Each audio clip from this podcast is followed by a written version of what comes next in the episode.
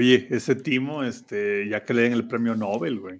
De la Está paz. acabando, está acabando con el hambre ahí en una perra, güey. Langaria.net presenta Showtime.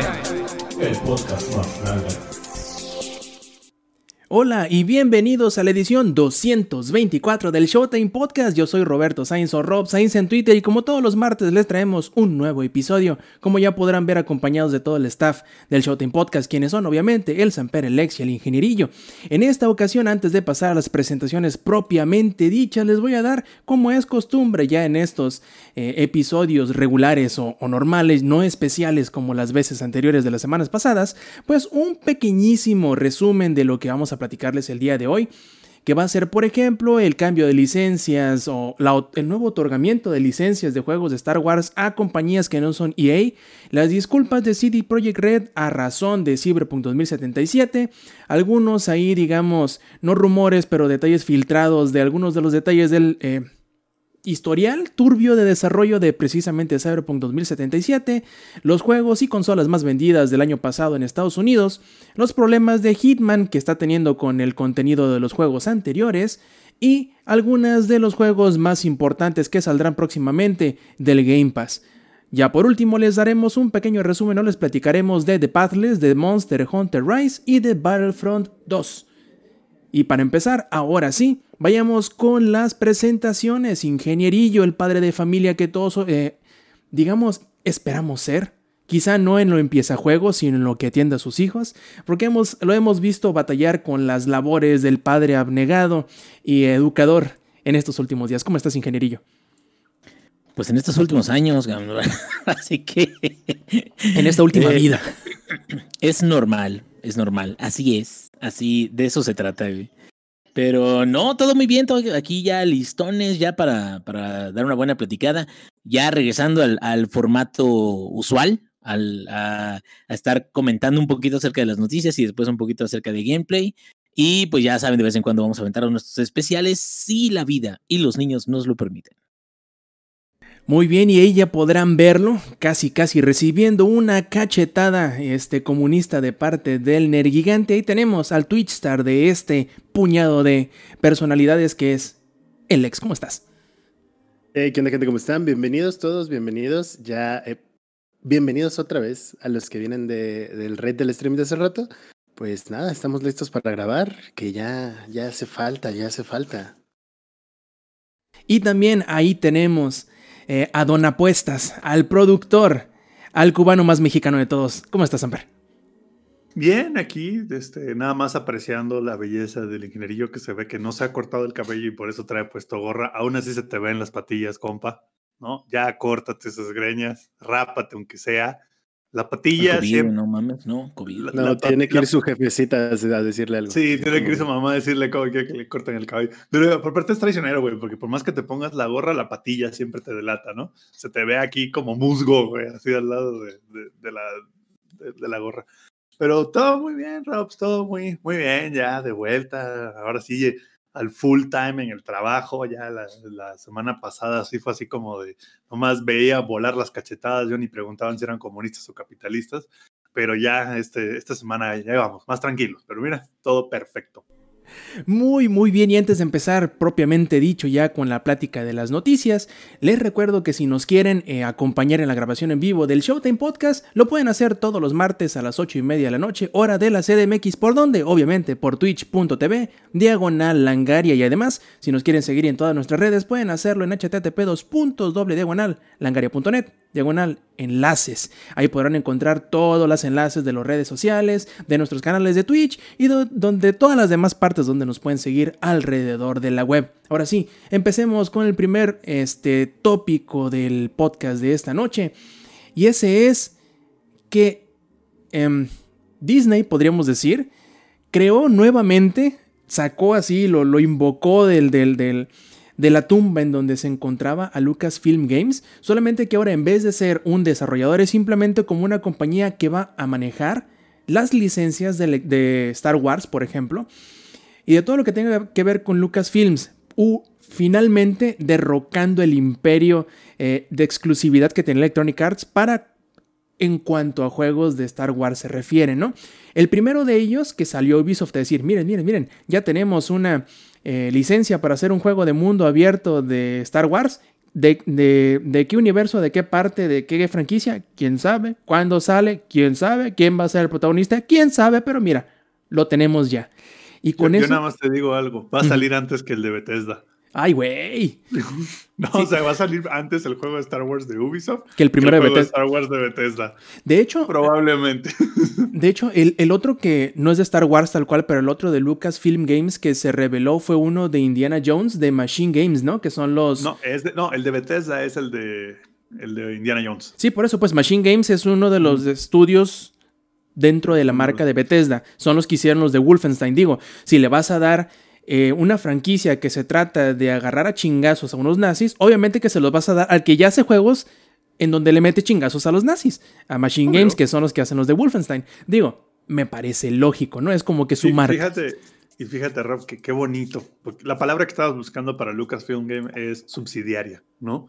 Es, este, es una subsidiaria ahora, porque en realidad no es un estudio, simplemente lo que dijo Disney es como de, bueno, Lucasfilm Games va a estar administrando el tema de la licencia y también va a estar supervisando la calidad de los juegos. O sea, sabemos que EA hizo un cagadero. Entonces, para evitar que Ubisoft y Bethesda haga un cagadero como hizo EA, va a estar ahí Lucasfilm Games nada más guachando, ¿no? Viendo así de, oye, ¿cómo vas? ¿Cuántos lootbox? Ni se diga, ¿no? Yo, yo creo que los lootbox están baneados por ahora en el universo de Star Wars, ¿no? Este, y de hecho, bueno, ya hablaremos más adelante de eso, pero está padre, güey. Qué padre que regrese eso. Qué padre que ya no sea solo EA el que va a hacer juegos de Star Wars. Y justamente ahorita que fui en diciembre Miami, estaba hablando con mi hermano. Güey, mi hermano también es muy fan de Star Wars y de hecho él ya fue a Disney Star Wars antes de todo el desmadre de la pandemia. Y justamente estábamos hablando de lo bien que Disney ha sabido sacarle lana a Star Wars. Que nos guste o no las películas a todo el mundo, ese es otro tema, ¿no? Pero de que le ha sabido sacar lana a las películas, cabrón, pero durísimo. ¿no? Las últimas tres películas les ha sacado un montón de lana, le sacó un montón de lana a Rogue One, a la de Han Solo, este, le está sacando un montón de lana al parque, a las pistolitas láser, a las flechitas láser y a las granaditas que parecen Coca-Colas, o sea, más bien a las Coca-Colas que parecen granaditas, o sea, le ha sacado mucho jugo a Star Wars, eh, Disney y Star Wars, ¿eh? durísimo. Pero al mismo tiempo EA no lo supo hacer bien, la neta. O sea, Oye, pero, pero ha tenido sus tropiezos también Disney con, por ejemplo, Ah, no. la última trilogía. Eh, Han Solo no fue tan buena como ellos esperaban que, que fuera a ser. pero fíjate, Inge, que esos tropiezos depende a quién se lo preguntes. Y yo, yo creo Ah, que no también, sé. yo, yo creo que también hay que, hay que, ace- también. hay que aceptarlo, güey. Hay que aceptarlo. Estas No, tres y- películas que y salieron ejemplo, ahorita estaban- no eran para nosotros, güey. Sí y no, sí y no. Bueno, es, que fíjate que, que ya sé, ya sé, ya sé, pero mira, digo, en, en particular la, la última trilogía siento que no estuvo, como que, como que el argumento se, se notó que, que no era una historia completa Ujú. y que se fue construyendo conforme lo que ellos creían que debía de ser. J.J. Abrams, ¿no? En particular. Y ya, o sea, por eso también, sí, son, es espectacular, eso sí te lo voy a decir. O sea, eh, en términos de perros. efectos y en términos, o sea, tiene, tiene toda la producción del mundo. Lo que sí es de que va a quedar olvidada en la historia y la gente va a poder decir, esa no la voy a ver, no hay, no hay pedo. güey". Es diferente como, por ejemplo, con la trilogía de Hobbit, que si ves el Hobbit, llegas mucho mejor armado, está muy bonita, muy bien hecha y está mucho mejor, este, o sea, te, te prepara una antesala donde llegas al Señor de los Anillos y descubres la historia nuevamente con muchas referencias, la de los trolls de rocas es hermosa, güey. Este, pero, pero este, va a pasar mm, algo muy similar que como con las precuelas y te quedas, güey, pues Disney pues nomás trajo varo y trajo buenos efectos para algunos de sus productos. Ahora, ahí te va. Llega el Mandalorian, güey. Uf. El Mandalorian es algo que jamás había sucedido eh, con respecto a Disney, digo, con, con LucasArts, eh, con, Star Wars. Star Wars. Jam- jamás había eh, existido una idea de una buena serie que entretuviera a la gente, que fuera palomera, porque también eso tiene. O sea, no es Game of Mm, Thrones, Mandalorian. Bueno, es, es, una, es una, un- que, una que sacaron que no tuvo tanto éxito era la de Clone Wars de Star Wars. Es muy buena. Pero, pero muy ese es- buena. Sobre sí, todo las últimas pero tres, es diferente temporadas. porque esa sí está muy, muy targeteada para los morros, güey. Ey, O sea, porque la, la, el- la audiencia adulta no es que no la vea, sino que es, es un poco menos común de que vea una serie completa de principio a fin que sea animada nada más, exclusivamente animada. Y sí, de hecho, tuvo también sus altibajos, este, eh, Clone Wars y, y Rebels y todo, o sea, también pues como cualquier serie animada, ¿no? Que a veces tienen como rellenos sí. y a veces... Capi- capítulos este, de, cosas de cómo armar un sable láser y cosas así. Sí, sí, pero, y- pero te digo, al final de cuentas creo que van por buen camino, güey. O sea, el Mandalorian fue un elemento hermoso que agregaron y que si siguen esa misma línea, ya saben la fórmula de órale, qué es lo que espera la gente de nuestros productos. Ahora, de lo que mencionabas de EA, yo no entiendo por qué EA teniendo los derechos de, de esa franquicia, de ese nombre, de esa marca, güey, ¿por qué no hizo más? Se, fa- sea, se se cagó fuera del dedicó- hoyo, güey. se dedicó EA a hacer casi, casi lo menos posible y lo más seguro posible y tratar de sacarle en la mayor cantidad de dinero posible y ni eso le salió, güey. Yo creo sea, que Pero, creo que pero, EA a ver, voy a hacer una pausa rápido aquí porque algo que acaban de comentar en el chat es muy importante. Dice, hay muchísima gente que no conoce a Baby Yoda, pero no saben ni cómo se llama, en realidad ni han visto al mandarinas. Y es, es algo importante, de que el producto trasciende, que es totalmente irrelevante si han visto o no la serie del mandarinas, pero saben quién es Goyito, güey. Y Yo eso pensé- quiere decir que están haciendo bien las cosas desde el punto de vista de marketing, aunque sea desde ahí. Oye, Alex, yo pensé que ibas a decir que el Inge es el mandil oriano. El Mandalorian. También, también. Pensé que ese era el comentario Oriano, importante. No, Sí, sí, fíjate sí. que Sí lo que soy, mencionabas.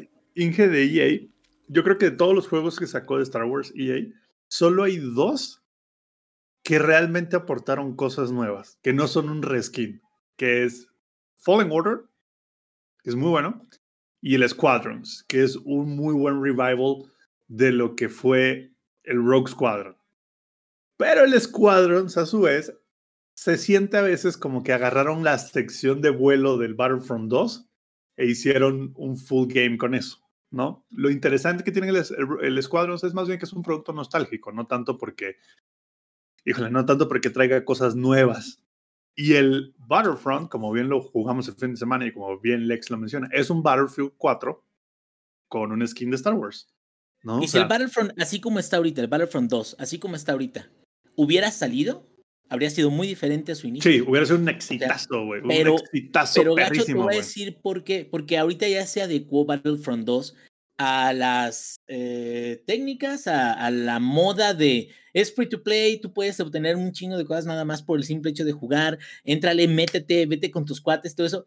Y realmente lo adicional estético que tú quieras comprar ya por tu parte, que no tenga que ser clases, que no tenga que ser poderes especiales, pues ya, hombre, ya, o sea, si tú lo quieres, órale, y Ujú. si no, el chiste es que juegues, ¿no? Y te hagas a tus compas.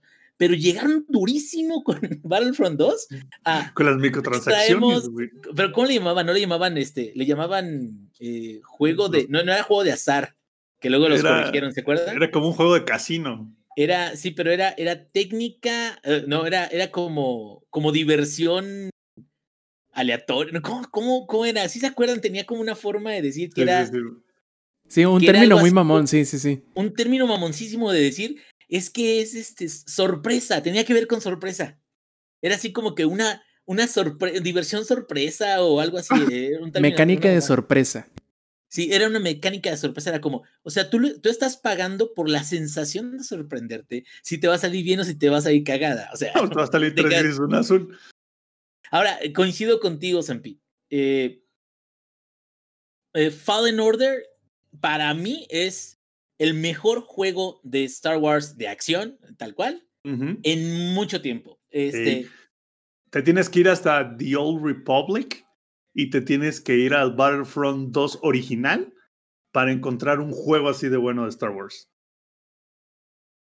¿No? Obvio, fíjate, obvio hay muchos juegos buenos de Star Jedi Wars, pero salieron antes de este, eso. Sí, exactamente. Salió en una época donde pudi- pudieron haber salido mucho más, que es, que es mi idea principal. O sea, El Star Wars, el- había uno que se llamaba Inge, creo que era Clone, Clone. Commando o Assault Commando, algo ah, así. no, Republic. Republic, Republic Commando.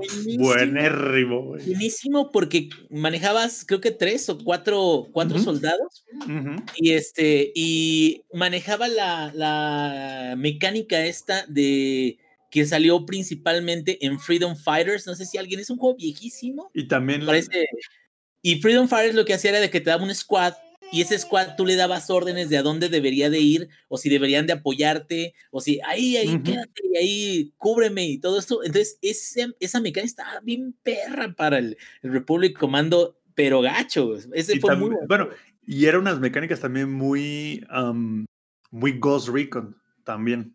Ghost Recon creo que fue de los primeros en traer eso. Entonces, a lo que voy es, EA tenía todo, güey, tenía todo en sus manos. Sobre todo porque la última vez que había salido un buen juego de Star Wars era hace como ocho años. O sea, creo que EA tomó la, la licencia en 2012, 2011, no recuerdo bien, por ahí más o menos. Y el último gran juego de Star Wars fue el Battlefront 2, el original, que salió por ahí del 2004, 2003 más o menos. Salió de hecho en el Xbox original. Y yo lo jugué un montón en el Xbox original. Y era así como de, ah, era buenísimo, güey. Y ahí anuncia Star Wars Battlefront y es como de, ya, güey, ya, lo van a hacer durísimo, güey, la van a armar bien perro, este juego va a ser, va a ser el acabose, va a ser así como la nueva referencia en shooters y, y no, güey, porque el Battlefront 1, la neta, la neta, era un cash grab. Habían como cinco mapas, habían como cuatro héroes, cinco héroes, solo había creo que una o dos épocas y no tenía ni campaña. Era single Fue player nada era, más. era como un Overwatch 0.5, güey. Ándale. o sea, Ah. si hablamos de que Overwatch 2 no existe, nunca existirá, existe. es broma, es un meme, güey.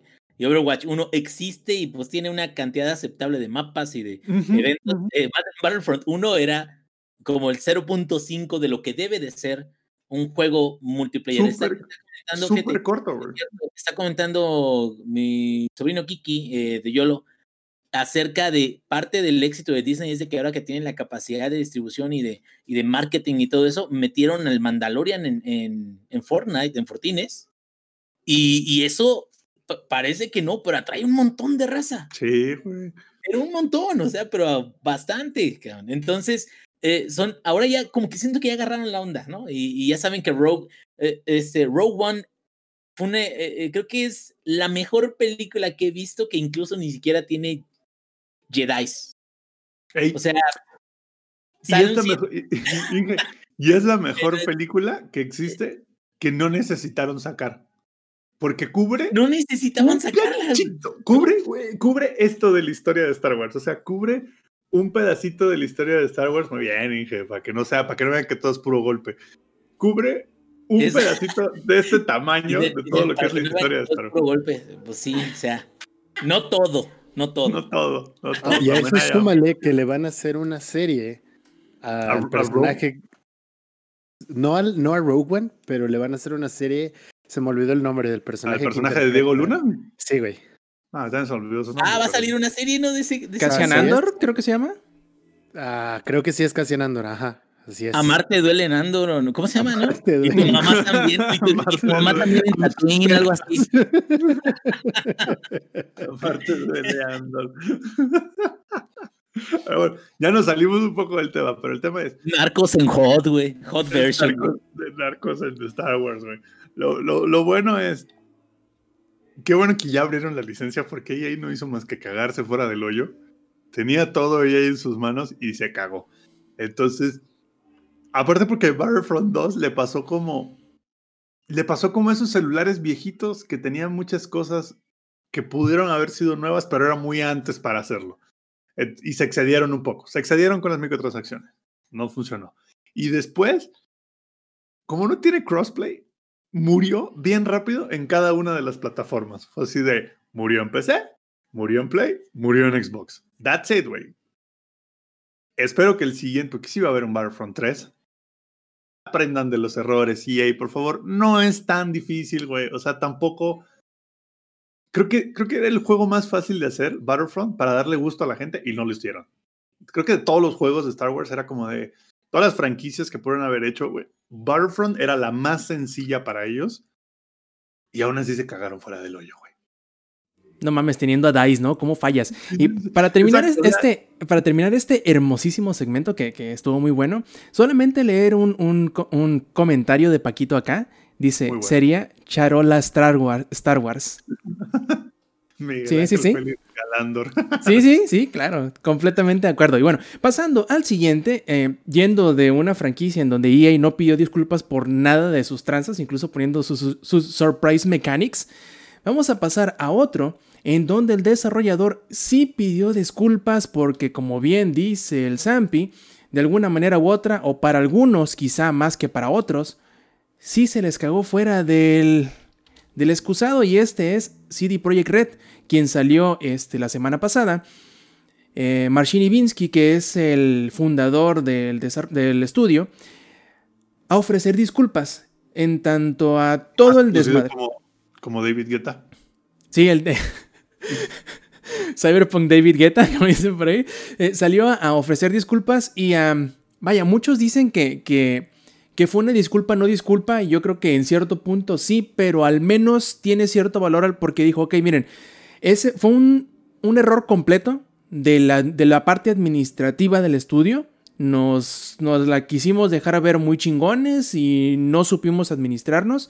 No se quieren desquitar o no, o no tienen por qué desquitarse con la gente que hizo horas nalga este, haciendo assets de, arte, eh, sonidos, escenarios, eh, que se desgastó los dedos eh, programando porque no es culpa de ellos que la administración no supiera, este, digamos, programar, ah, no es programar, pues tal cual, administrar sus recursos humanos y poder administrar bien el proyecto de lo que es el juego. Y entonces dice, no se desquiten con ellos, el problema es con nosotros y vamos y de esta forma es como vamos a intentar de aquí en adelante arreglar las versiones que están mal, que obviamente son las de para consolas.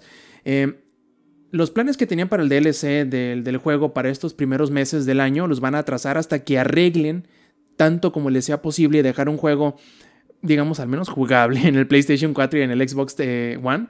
No va a haber ningún DLC durante todo este tiempo. Ellos piensan que va a ser hasta por allá de la segunda, este, el segundo trimestre del año donde vayan a poder eh, sacar los primeros DLCs gratuitos que tenían planeados.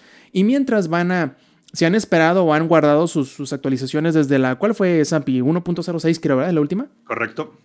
Y se van a guardar todo ese bonche de nuevas eh, mejoras que tienen o, no- o nuevos arreglos de bugs hasta el 1.1 que dijeron que cuándo va a ser Zampi a más tardar. Antes del- de este sábado. Ok, antes de este sábado, viernes o sábado, así que ya tendremos la nueva actualización. Veamos de cuántos gigas va a terminar siendo, porque creo que va a ser choncha. Ya para, para brincarse, todo otra vez, güey. No hay pedo. que Sí, es un juego nuevo. Pues, güey, solo pesa 60 Que la gigas. Te descarga en dos horas, no pasa nada. Sí, porque mira, de pasar de 1.06 al 1.1, yo creo que ya son palabras mayores.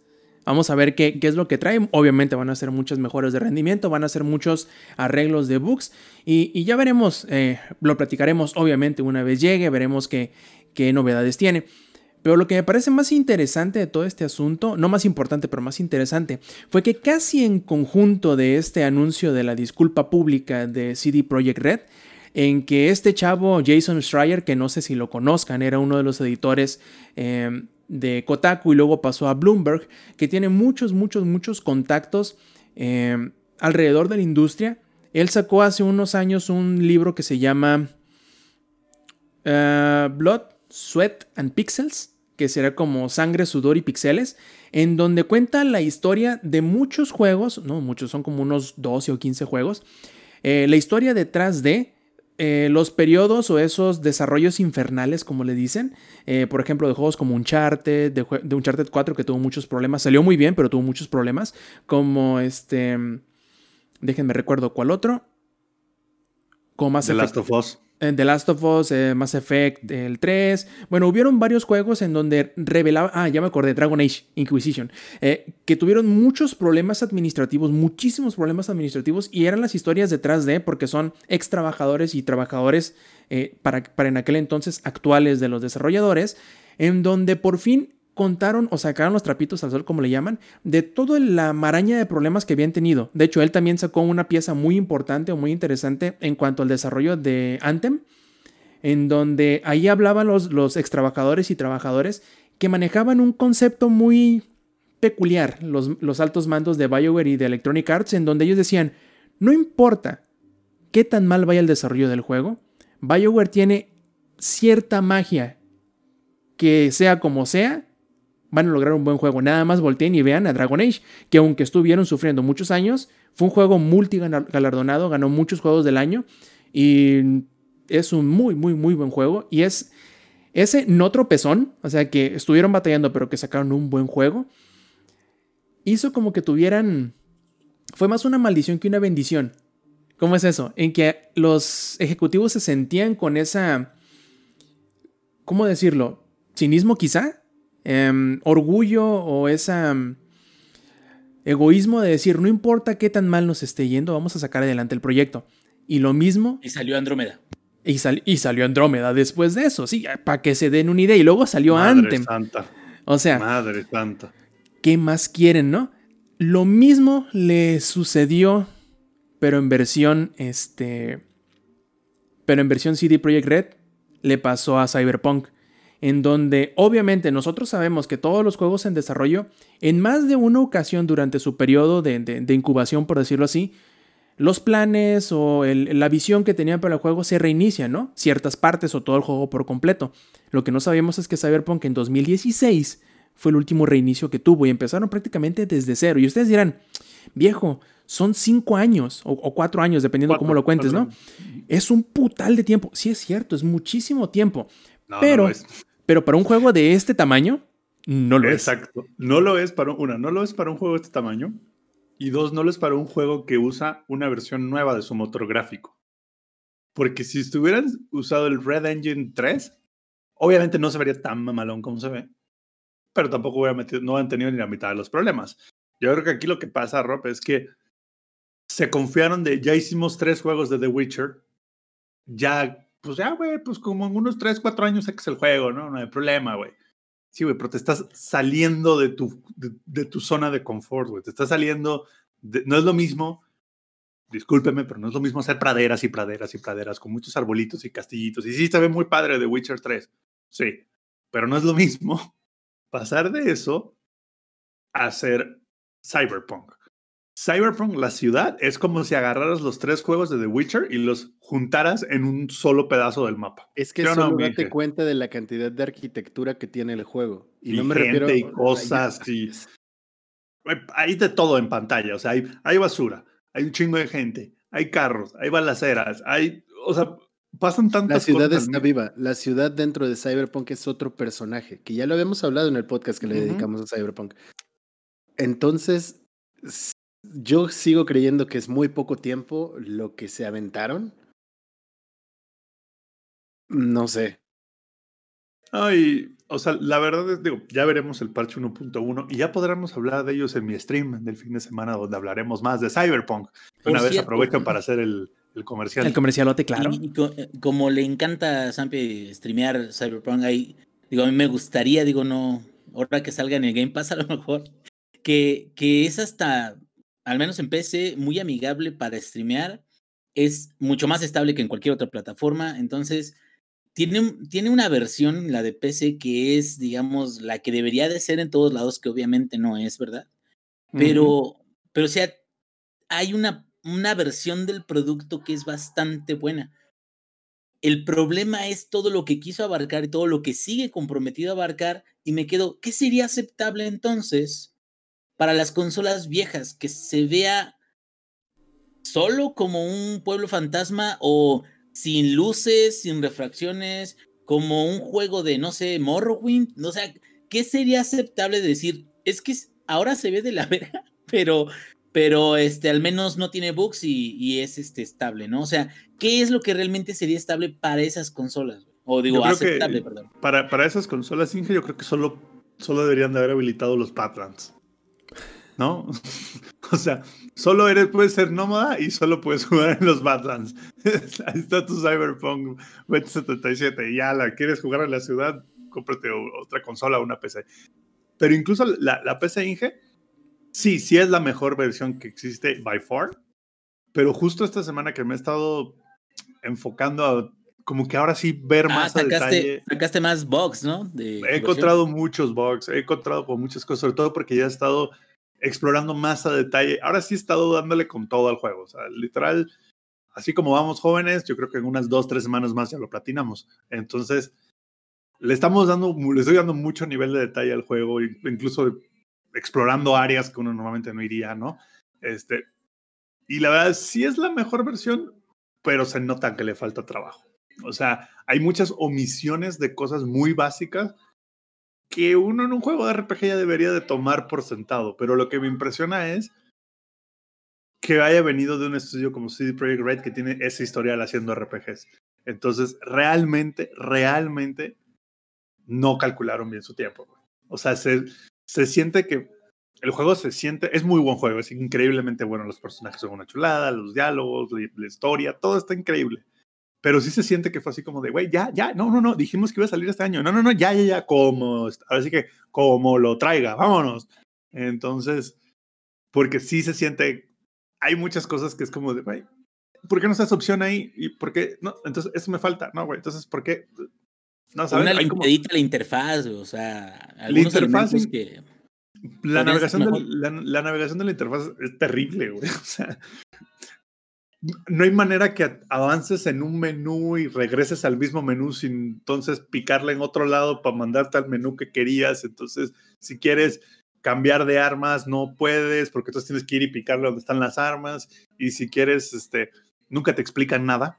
Entonces, no, no te explican por qué hay armas que no puedes soltar, por qué hay items que no puedes soltar. Entonces, qué bueno que quisieron disculparse. Digo, CD Projekt Red ya a esta altura ya es como un canadiense en el metro, ¿no? Se ha disculpado como 80 mil veces y todavía, y apenas llevas como dos estaciones, mi chavo, ¿no? Entonces, vamos a ver, vamos a ver. Ya habrá stream el fin de semana con el 1.1 a ver qué tanto lo arreglan. Y si no llega, güey, veremos el rant de nuevo así de... Ya veremos el rant. Yo, yo sí creo, yo sí creo ahí el rant. Hijos de su pinche madre, le faltó esto. Yo sí creo que sí hay mucho overhead todavía en términos de performance gráfico. Sí se ve perrísimo el juego, sí, pero todavía lo pueden mejorar más. Es lo que platicábamos cuando estábamos jugando el Star Wars Battlefront, que fue así como de, güey, ¿qué pedo lo bien que se ve este juego? Consumiendo nada, güey. O sea, no consume nada el Battlefront 2. Los, los reflections, güey, de, de DICE están perrísimos. A ver, no son ray tracing, no son 100% exactos, pero pues tampoco los de Cyberpunk, porque si pones ray tracing vas a 40 FPS, güey, ¿no? Entonces, digo, ya hablaremos más en mi, en mi stream, pero la verdad es que sí, sí se nota, mi Rob, sí se nota que, que no le calcularon bien. Que le hizo dijeron, falta pues, unos seis meses, ¿no? Algo así. Sí, le faltó como seis a ocho meses más al juego para que terminara de cocerse. O sea, ahorita está como cuando sacas el arroz de la arrocera antes de que pite. Eh, como que lo puedes comer, como que de repente tiene un grano duro por ahí, pero le falta. Te No puede dar chorro, güey. Te puede dar chorro, pero Es, es un volado. es un volado, güey. O sea, el- al Lex ya le crasheó cuatro veces, a mí nunca me ha crasheado. Este, el Macu lo trató de jugar en el Play 4 y no, hombre, no, no se puede. Entonces es como, es un volado, güey. No, la, la cantidad de stutter que tiene en el Play 4 es increíble. Yo estaba viendo gameplay de, de Mako precisamente, que vi dos minutos y se caían los frames vulgar, güey. Era horrible. A mí la PC me ha crasheado cuatro veces en 20 horas de juego. No es tanto, no me ha afectado, han sido crashes que es como de, ah, bueno, no estaba haciendo nada importante, no pasa nada, puedo regresar y no hay problema. Hay muchas cosas que arreglar, lo hablamos en el podcast que le dedicamos a Cyberpunk. Y yo voy a insistir en que el problema con Cyberpunk es que dijeron, güey, sale mañana. Y llegó mañana y dijeron, puta, güey, no está completo. ¿Saben sí, qué? sí. Dennos chance, se los vamos a entregar la otra semana.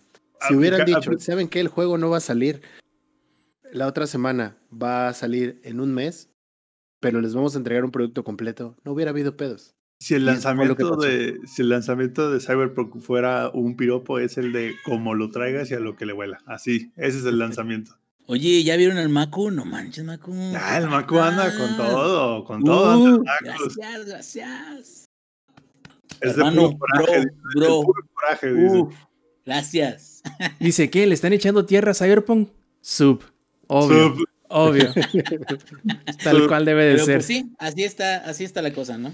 Sí, sí, sí, no, es, es, vamos a ver qué, qué, qué sale, porque ahí hubo también cierta polémica en que salió Mike Badowski, que es uno de los administradores del, del estudio, decir que a- agarró ciertas partes, ciertas frases, digamos, no necesariamente el punto completo del, del desarrollo de, bueno, del, de la pieza que sacó Jason Schreier e intentó, digamos que, guatabautear el, el- los, los datos que habían sacado los, los ex, y, porque no fueron poquitos, ¿eh? fueron alrededor de una veintena de ex y trabajadores que ahorita están trabajando en, en CD Projekt Red, lo que salieron a, a contar, entre comillas, sus historias de terror durante el periodo de desarrollo que, que tuvo Cyberpunk y que sigue teniendo, obviamente, ¿no? Todavía no termina, obviamente. Hemos dicho muchas veces, el juego no está completo, no le hace falta trabajo y por ello yo creo que no podemos considerar aún que sea un juego completo. Sí, se puede jugar de principio a fin, pero bueno, esos son, son problemas que a futuro se resolverán, o eso esperamos, ¿no? Porque hemos estado disfrutando mucho el juego como para que eh, exista gente que por X o Y, porque no tienen los fierros suficientes o porque no tienen la, o porque tuvieron la mala suerte de estar en la plataforma menos agraciada, no lo pueda disfrutar. Y eso está muy culero. Siempre, siempre está muy culero. Y no sé, Lex, siendo tú que eres el Twitch star de aquí, de, de- del podcast, yo recuerdo que me comentaste hace unos días que querías platicar sobre las nuevas reglas de... o el nuevo código de conducta, creo que era, ¿verdad? De- de Twitch, que iban a poner para, bueno, cositas de, de lenguaje de odio, acoso y cosas por el estilo, que aunque bueno, yo sé que a muchos, no sé si entre que les incomoda o no les parece necesario, sabemos que todos esos somos hombres que nunca nos hemos sentido acosados, ni hemos sentido la, la, la vorágine del, del, del, del, ejército de trolls encima de nosotros, entonces a lo mejor a nosotros no nos afecta, pero obviamente que hay gente a la cual representa una bocanada de aire fresco el que Twitch esté buscando la forma de cómo hacer un tanto más em, seguro el ambiente en donde todas las personas que quieran hacer streams lo hagan. No se sientan perseguidos, atacados ni odiados de ninguna forma, ¿verdad? Sí, de hecho es lo que, lo que surgió en estos días, eh, las nuevas políticas de Twitch. Ahí vemos a la Bokis eh, estando harta de Samper. Dijo, ya, no puedo más con esto, humano, me voy. Haciendo su, este, su imitación del emblema de Jaguar. Para los que están en la versión grabada, Samper acaba de cargar a su Michi y su Michi no quiso más, güey, y si mejor se fue. No, Lex, lo describiste mal. La tocó como un acordeón. La tocó como un acordeón, como si fuera el mismísimo Ramón Ayala, güey. Y sus Eh, seis licenciados. 16 licenciados. Pero bueno, entonces em, hay mucha polémica con respecto a las nuevas reglas que va a imponer Twitch. Ya habían dicho que muchas palabras que hubieran que sean utilizadas de manera despectiva van a ser prohibidas. Una de ellas es un es sí es un slang, es un modismo despectivo que se ha utilizado para referirse a ciertas personas que hacen algo um, pagafantas. La, la versión gringa de pagafantas es la que van a prohibir en la plataforma. Entonces, como esa, muchas otras cosas más, además de la cantidad de mensajes de acoso y de odio que han recibido muchas personas que realizan streams, entonces Twitch dijo que se iba a poner mucho más estricto con esta cuestión. Oye, Lex, Entonces, muy importante. No permitirán el pagafa no permitirán la palabra pagafantas en inglés, pero la acción de ser pagafantas no está penada. permitida, güey. Claro que no, porque el pagafantismo le está generando ingresos a Twitch. Y no tiene nada de malo. ¿Qué o clase sea- de 4T es esta, güey? no sé, güey. O sea, es, es que esa es la parte, es la parte cagada. A ver. También platicando con, con muchos amigos sobre el tema es algo que ya sabemos totalmente de cómo funciona el libre mercado. Si no hay quien lo consuma, no va- eventualmente va a dejar de haber ese producto. Entonces, si a muchas personas les molesta que una chica, específicamente que las mujeres que son streamers, que estén generando la cantidad de dinero que generan por sus atributos y no porque realmente jueguen o etcétera, etcétera, etcétera, siguen creando contenido y sigue habiendo gente que va a consumir ese contenido. Mientras siga habiendo gente que consuma eso, va a seguir generando ganancias para las plataformas. Lo que está pretendiendo hacer Twitch en este momento es aumentar la, lo estricto que van a hacer con las políticas de vestimenta, que va en general, ¿no? Pero todos sabemos que un güey sin playera no va a generar lo mismo que una morra con escotazo. Nos van a banear, güey. O sea, el escotazo ahí del Samper, el escotazo que puedo ponerme yo aquí también para presumir el tatuaje, no va a generar lo mismo. Perra. Yo, güey, yo ahorita soy como copa C, güey. Ya No, voy yo ahorita ando como en B, casi rayé- llegándole a C. La bici está funcionando, espero llegar a pronto. Este, no, no va a ser lo mismo. Entonces, con el fin de seguir protegiendo de cierta manera la industria y cómo está funcionando, pero sin que lleguen a cosas peores, que la banda está enferma, o sea, en general. Y eso lo hemos vivido y lo hemos visto con nuestros, nuestras familiares, nuestras parejas, etcétera, etcétera, etcétera. No importa cómo vayan vestidas en la calle, siempre va a haber alguien que les diga algo, güey, porque no sé, güey, eh, ha- hay cosas malas en la sociedad en general, ¿no? Pero bueno, con el fin de evitar esto en un lugar en donde te tienes que sentir seguro y en donde se supone que está diseñado para que te la pases chido, van a volverse más estrictos. A eso se le suman que se van a volver más estrictos con cualquier tipo de palabra despectiva y ni hablar del racismo, ni hablar del racismo. Pero hay mucha gente que se está quejando porque hay maneras de comunicarse que han sido normalizadas y que no sé, es- eso no me corresponde a mí decir si está bien o está mal. Pero por ejemplo, en Argentina es muy común que así como nosotros decimos güey, vato, ese, se digan negro. Y no lo dicen. Oye, ¿y, y, y los colombianos con su marica qué? Es- ese es otro, por ejemplo. Hay muchos regionalismos que no, se, que no son un slang. Pero, pero, ¿yo viste el comentario de Erizu? donde los límites los liberan. No, no, no, dice próximamente Twitch compra OnlyFans Ah, para OnlyFans. mandar ahí, Todas sus chicas. para que ya hagan la interacción, la interacción directa, ¿no? Y ya vámonos. Que de hecho, no sé, no sé por qué pasa, eh, pero en redes sociales como Twitter e incluso aquí en, en Twitch, mm, no sé si está prohibido poner el link de OnlyFans, pero hay muchas chicas que tienen su OnlyFans así como con 0 y 4 para que no tengan problemas o algo así. Entonces, no estoy seguro de cómo funciona la política sobre eso ahí. Pero creo que eso ya está por fuera de lo que está pretendiendo. Yo creo hacer que, Twitch, yo, ¿no? yo creo que, yo creo que Twitch debería de seguir el ejemplo holandés. A ver. Si quieres, está esta sección, que la tenemos bien delimitadas. Ya te entendí. De ¿No? Ámsterdam quieres decir, ¿no? Ajá, no, Ay, en, en toda Holanda, no solo es en Amsterdam, también Bélgica lo tiene. Ok, ok. Aquí está el ventanal, ¿no? Tú Esta es puedes la ir, oferta. pu- puedes mirar, ahí está la oferta. ¿Quieres algo? Mira, hay una puerta al lado, entras, pagas, se cierran las cortinas y ya. Así de sencillo. Twitch, así de sencillo. Ya, si puede hacerlo Holanda y es primer mundo y Bélgica y nadie le interesa, güey. Ya sabes, porque aparte creo que es un tema que tanto han estado dando duro y dale que ahora Twitch ya está, y ahí está, y se ha vuelto ya moda, y entonces la moda ahora es, vamos a ver de qué manera burlamos a Twitch, y Twitch está así como de, a mí nadie me burla, ya sabes, ya está como el trompetas con su celular, ¿no? Así de que a mí nadie me, bloquea de y madres. Como el trompetas gritándole al niño que le, que le corta el césped, ¿no? ¡Tienes. Twitter! mándame un, mándame un tweet por mí. Entonces, básicamente, o sea, espero que hayan entendido como que la analogía, ¿no? Pero el sentido es como, de, no tiene nada de malo, güey. It is what it is, güey. ¿No? O sea, es un producto más.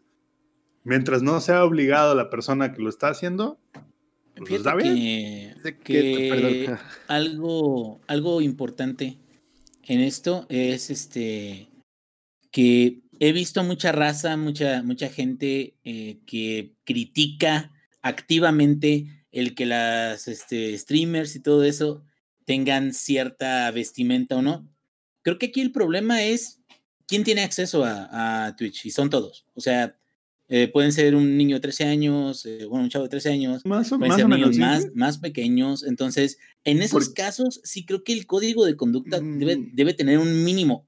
En esos casos. Más o menos Inge, porque sí hay control parental en Twitch.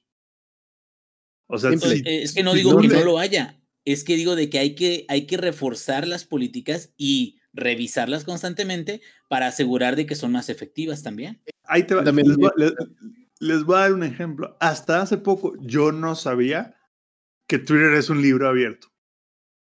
Que tienen todo. Todos los capítulos de un libro, solo que si quieres ir a esos capítulos, a los anales de la historia, tienes que específicamente buscarlo. Güey, no, no pasa nada, ¿eh? Y todo el mundo tiene acceso a Twitter, pero, como dice el Inge, Twitter tiene unas políticas de control parental bien establecidas, güey. Y las cuentas que son de ese estilo están bien marcadas, güey. Si tú quieres ver algo de eso, te salen mil warnings y no sé qué, y ya sabes a lo que vas. Pero por alguna razón Twitch se ha empecinado, güey, en satanizarlo, güey. Twitch parece ser que es la nueva iglesia católica del dos- de este año. No sé, güey, porque es más, creo que ni la iglesia católica, ¿no? O sea, Ah, de hecho, esa es otra cosa que sería baneable. O sea, el hecho ¿Ves? de O que sea, seas- es como, güey, mejor dígame qué, o sea, ¿sabes? O sea, ya no me digan qué se va a banear, mejor dime qué no se puede banear, ¿no? O sea, mejor dime qué es fair play, no me digas qué es lo que está prohibido, porque ya la lista es más grande que lo que sí se puede. Hay una Entonces- cuestión importante aquí, güey. Desde que tú creas tu canal y seleccionas que tu contenido está enfocado para un público que es mayor de edad, punto. La cuestión aquí es que como cuando encuentras una página de pornografía cuando tienes 14 años, ¿eres mayor de 18? Sí. Pum, listo, ahí estás, güey. ¿Sabes? Entonces, ¿cuántos menores de edad han caído al stream, a mi stream? Varias veces, muchísimos. Y es como de, ok, cuando están ahí, tratas tú de comportarte, pues no tan mono como uno suele ser con sus amigos y todo eso, porque pues al final sí estás dando un ejemplo, de alguna manera. Pero bueno, ahorita Mira, que, que, que Samper tocó el Por, tema, por- ¿no? Por que- más que te cuides tú, ese morro que entró a tu stream, el que sea, antes de entrar al tuyo, ya entró a Pornhub siete veces. Ya lo que nosotros podamos decir, ese morro ya lo sabe. Sí, pero es que ahí lo importante Es lo no es lo que hagan otros sitios, güey. Lo importante Exacto. es lo que sucede aquí. Porque pero ¿qué ahí te va. estás A dando? lo que voy es, entonces, Dentro, entonces deshazte de este, ¿eres mayor de 18? Sí. Mejor fíjate cuando haces que, tu cuenta, te revisas la edad de la cuenta y listo, güey. pero te digo, o sea, eh, digo, independientemente, de- todos sabemos todo este rollo de las cuentas, todo este rollo de eh, yo voy a crear una cuenta eh, para mi este, hijo y creo que los controles parentales que más me han gustado en términos de realmente poder verificar qué hace un, un morro, qué no hace, son los de Nintendo. O sea, fuera, fuera de controles, eh, digo, me refiero construidos pensando en que los principales actores son los papás, construidos incluso en que las cuentas pueden tener cuentas con perfil de hijo y sabes qué, morro, esta es tu cuenta y ya te, te Ujú. fregas, o sea, ahí van a estar tu Como- contenido, ahí va a estar todo, dale, como y yo puedo Netflix. ver qué has visto, qué no has visto y todo eso, pero te quedas, bueno, no, no todo el internet es tan bonito, ¿no? O sea, hay muchas cosas que son Ujú. más, más complicadas.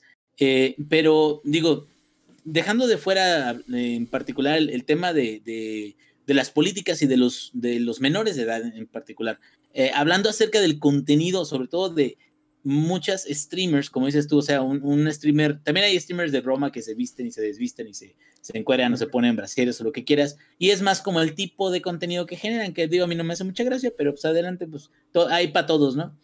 Pero, por ejemplo, las streamers que, que su código de, de vestimenta a lo mejor es exuberante, tratando pues de que ese sea como, como un- una parte del atractivo de los que quieran empezar a ver, y es donde caen los simps o los pagafantas ahí. No lo digas, Eh, Inge, es baneable. Ay, perdón, perdón, donde caen los este, amigos estos este, eh, pagafantas interesados. Es como lo de rifa en inglés, pagafantes en inglés, güey. Bueno, bueno, bueno. Aquí el chiste es este, mucha gente se enoja y he visto mucho, mucha raza que se molesta porque, nah, ni siquiera son gamers y ni siquiera esto y no, o ¿Dónde sea, nos están quitando audiencia y, y te quedas, ¿sabes qué, vato? Es otro contenido, es otra gente que está buscando otro tipo de, de entretenimiento y no significa de que si, si estas personas no estuvieran streamiendo, tu canal se iba a llenar así, güey. Tu canal no se llena porque eres un mono, eres, eres, eres alguien que realmente se fija más en lo que hacen los demás a tratar de hacer un contenido bueno, ¿no? Local. Gracias por tocar ese tema, Inge. Antes de an- que cambiemos. espérame, antes de que sigas tú, Lex, yo creo que todo esto es el resultado de las nuevas generaciones siendo tan huevonas que no quieren hacer parenting a sus hijos. Puede ser, y Es, también. el, es, el, es el resultado de como yo no voy a poner atención qué chingados hace mi hijo 18 horas al día en la tablet, le voy a confiar el parenting a las otras empresas. Eh, Amazon no tiene por qué ser el papá de tu hijo, güey. Twitch no tiene por qué estar vigilando lo que ve tu hijo. Así como Televisa no fue nuestros Así, papás. así cabrón. como Televisa, ¿sabes? O sea, es justo, así como, güey, en su momento Televisa no tenía por qué estar viendo que si había un niño enfrente de la tele o no, ¿sabes? O sea, yo creo que todo eso es el resultado de las nuevas generaciones no queriendo hacer parenting. güey. Porque lo he visto con hijos de algunos amigos que son un poco no tan grandes como el Inge, porque el Inge sí es una generación más para atrás, pero como que uno o dos años mayor que yo. Que es como de, Una generación me hace sentir como 15 años más viejo que ustedes. Tampoco, güey. Tampoco. ¿Cuál digo, tres, güey? Nos llevamos como Ya. siete, güey. No, pues oye, pero siete muy bien vividos. Eh, Ah, no, sí. Pero bueno, a lo que voy es, yo creo que todo esto es simplemente el resultado, güey, de los nuevos papás, güey. No queriendo hacer el parenting, güey. O sea, no queriendo ver qué hace tu hijo, güey. Como dice Arisu, ¿para qué le das una tablet a un morro de tres años, güey? ¿Sabes? O sea, también creo que ahí, es culpa de los papás, güey. Es como de le estoy dando un arma al niño, pero estoy, pero me estoy enojando si el niño alguna vez le dispara a alguien, güey. Oye, ¿sabes? Champi, bien, bien dicen por ahí que en una discusión o, o vaya, en el tema que precisamente estás eh, tocando, es bien importante el procurar evitar la palabra culpa y mejor utilizar en lugar de culpa responsabilidad. O sea, eso que está pasando o eso, esos detalles que se están dando ahorita o, o la, digamos, la actitud del hijo, la educación del hijo y la crianza del hijo no es culpa del padre, es responsabilidad del padre. Entonces, es responsabilidad del padre el, vamos, nosotros sabemos que probablemente nosotros nos educamos en una época en donde decíamos, sí, a no- a nosotros nos, nos educó la tele, por decir algo. Pero oye, la tele está increíblemente regulada. Un canal de Ujú. televisión, sea cual sea, es increíblemente regulado, es increíblemente Sobre censurado por ellos mismos. abierta. Así es, o sea, eh, todos esos tienen una vara sobre la cual se miden ellos mismos y sobre cual los miden otros organismos, eh, en donde es normal también que todas las plataformas busquen de la manera más mm, eh, menos conflictiva, podremos decir, en mediar un poco el contenido, sobre todo estas que, que, que Lex me estaba platicando el otro día, que me parecen son más al estilo de procurar no tanto limitar el contenido sexual, digamos, de los streams o, o el, el código de conducta, no necesariamente o de vestimenta, no necesariamente es para decir, es que, uy, no, Cruz Cruz tiene un escote, no, es procurar evitar con el, digamos, eh, santurronamiento, por decirlo de alguna forma, del código de vestimenta es el evitar que precisamente personas como las que tú decías o como le decía el ingenierillo de que, ay, no, nomás porque usa escote, porque quieras o no, y aunque no sea necesariamente la, el objetivo el cual está buscando la, la streamer que, que muestra el escote, no está buscando que la gente le tire odio por eso. Sí, a lo mejor simplemente porque le gusta su cuerpo y le gusta cómo es su escote. Hay muchas personas que son así, por ejemplo. O me gusta mi cabello, me gusta mi peinado, me gusta, no sé, una, un, un- alguien que va al gimnasio, me gustan mis bíceps, por eso meto tantas horas. Bueno, yo creo que Twitch más que nada lo que hace es buscar que este tipo de quizá conductas, quizá temas, quizá eh, vestimenta, no necesariamente restringirlo, sino hacerlo para que la persona no caiga sobre, como les decía hace rato, la vorágine odiosa que por un detalle como esto, porque quieras o no, las, eh, los ejércitos de trolls no necesitas hacer prácticamente nada para tenerlos encima.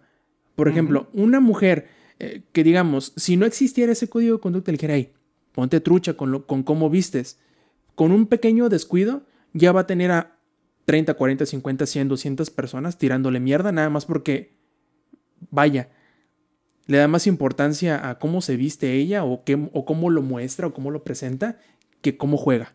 Y eso es bien, Ahora, bien grave. Esto es una- un punto importante para poder hacer la transición del tema, porque nos, nos hemos No, enfrascado entonces, mucho en este momento. no, no, no, No, no, no, es que no voy a salir de lo de Twitch. Ajá, pero dime. No, nada más, ya cierro con esto mi participación en este tema. La prohibición es regresar, ¿sabes? O sea, cada que tú prohíbes algo, estás regresando, no estás avanzando como sociedad. Las sociedades que más han avanzado son las que en lugar de enfocarse en prohibir cosas, es vamos a entenderlas, vamos a aceptarlas, pero no necesariamente prohibirlas. Entonces, es como, a ver, el alcohol, cuando, cuando el, alcohol tuvo sus años de prohibición, puta, se hizo una mafia alrededor de eso. Las drogas, no los voy a mencionar en específico, no sé que también me baneen. Como están prohibidas, hay toda una revolución a, a través de eso. Entonces, cada que prohíbes algo, el ser humano le encanta, güey. Es como de, ah, lo prohíbo, entonces Se vas vuelve para morbo, güey güey. te vuelve morbo, güey, y vas para atrás. Mientras Pero- que si es como de sí, es una niña, es una persona femenina o masculina, estos son sus atributos, estos son, va así, así, así, listo. Es más, y ya te paso el micrófono, Alex. Hace poco, en la televisión danesa, creo que fue, salió una caricatura para niños este, pequeños, ¿no? Para niños este, de 8 a los 10 años, creo que era la caricatura, que narra la historia de un personaje que tiene su miembro muy largo, güey. Y tiene que vivir con eso. O sea, sí están mucho más adelante que nosotros, me queda clarísimo. En nuestras épocas de, de tele abierta no había forma que viéramos una caricatura de esa, ¿no? Cuando se le salía el, el pilín, ¿no? A Goku en Dragon Ball. eh. Censurado.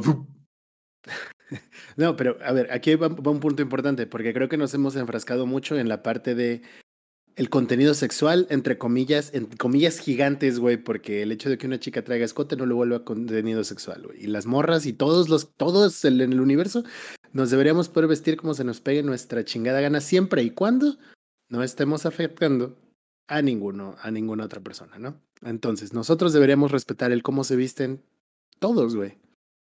No importa, si a mí me gusta mi playera de Batman, güey, me voy a poner mi playera de Batman. Y a una morra le gusta usar su blusa transparente, es pedo de ella, deberíamos respetar. Pero bueno, aquí va otra parte muy importante y el por qué el código de conducta no solo va enfocado al tema del contenido sexual, en comillas gigantes, va al cómo nos comportamos y que no hagamos mensajes que inciten al odio. Y esa parte le doy la razón. Los comentarios racistas no están chingones de ningún tipo, ni en broma, ni en nada, porque no está bien, güey, punto. No hay más, no, no, no debería haber tolerancia con eso, y está bien. Hay algunas cosas como lo que hablábamos de la parte de Argentina o los este, colombianos que tienen una palabra, dicen marica o dicen negro y no están, no lo están usando de manera despectiva. Es como cuando nosotros decimos güey, no tiene nada de malo decirle güey a alguien. ¿Vale? No, bueno, es- esto del racismo, ahí sí, punto y aparte. Creo que no hay discusión ahí. No, No, no, hay o sea, nada que discutir. O sea, el- es como racismo de, no en- está chido, punto, güey. No, yo creo que todo lo que genere odio hacia otra persona por la razón que sea, eso sí, ahí no hay, como dices tú, ese sí no tiene, no tiene lugar. El No, contenido en- sexual es otro lado, no, en ningún lado. lado, no, en ningún lado. Ahora, hay algo muy importante que acaban de decir que también me parece que eso sí creo que es incitar al odio. La parte donde dicen, es que eso no es ser un verdadero gamer. Ya se habló en Twitch. Twitch no está es- enfocado actualmente, antes sí lo era, al mundo del gaming. Ahorita hay más cosas y hay un montón de secciones y puedes estar solo en Just Chatting y ahí este, in real life. hay como un montón de categorías que puedes disfrutar. Está Brox, por ejemplo, para los que este, no lo conocen, es un vato que le gusta World of Warcraft, pero no hace streams de World of Warcraft y se pone a tallar madera. El vato es hawaiano y talla madera. Es como Maui de Moana, güey. O sea, hay contenido en la plataforma de muchas cosas para lo que tú quieras. No tiene por qué si una chica está jugando Fortnite y se ve la mitad de su pantalla y la otra mitad es Fortnite, güey, así lo decide hacer ella, va a seguir teniendo gente, por más que te emputes y hagas chile con la cola, va a generar muchísimas más vistas que tú, porque no te estás enfocando en hacer contenido, sino solo en quejarte, como ya lo dijo Rob. Y aquí viene otra parte muy El importante. pan, con lo cual- básicamente, el pan es el pan, güey. el pan es, sí, güey, no tiene nada de malo. Es, Y güey, siempre es como será si, el pan. es como si, si le dijéramos a Samper que es un culero y que es un pendejo porque él tiene un maquinón y no lo aprovecha, güey. Y no, perdón, porque tiene una supercomputadora y nos quejamos porque los streams de Samper tienen los juegos en mejor calidad. Y es como de, sería un pendejo si no utiliza esa ventaja que tiene. Y vamos a la parte de, es que no son verdaderos gamers. No hay ningún chile que le embone a la banda. En ningún lado. Y entonces explotó el tema de Rust, que es un juego, es un juego de supervivencia, que se puso de moda este año, sí, en inicios de año, finales del 2020, por un grupo de youtubers y streamers muy famosos que lo trajeron del 2018 para acá y explotó el juego y entonces empezaron con, esta es la generación que no tiene personalidad, bla, bla, bla, bla, bla. Y ese tipo de mensajes van a seguir permitidos en Twitch. Te pueden ir a tu canal a decir que tú no tienes personalidad y que eres un aborrego y que eres del montón y bla, bla, bla. Y si lo ves desde el punto de vista estricto, no te está diciendo nada que, esté, que sea prohibible dentro de la plataforma. Y creo que eso, ese tipo de actitudes sí deberían tener más cuidado. Solo va por ahí, se los dejo de tarea. Ah, nosotros no decidimos, o sea, nosotros, para ti, para el Inge, para mí, para Rob, para Samper, podremos pensar cada quien que eso no es un verdadero gamer. No por eso le voy a ir a decir yo al Samper, güey, tú no eres un verdadero gamer porque un verdadero gamer puede jugar aunque no juegue a 60 frames, güey. ¿Por qué juegas tú a 60 frames? Puto vato mamón, güey. Eso no es ser gamer, eso es nada más estar mamando de specs. Yo juego a 100. Y él me puede decir, eres un pendejo, güey, porque, güey, ¿cómo vas a jugar a 60, güey? Qué asco, güey. Juego a 120. Me mareo, güey. A 60 me mareo. ¿Sabes? Entonces, ese tipo de mensajes y ese tipo de actitudes sí incitan al odio. Más que decirle que un colombiano le diga marica a otro, güey.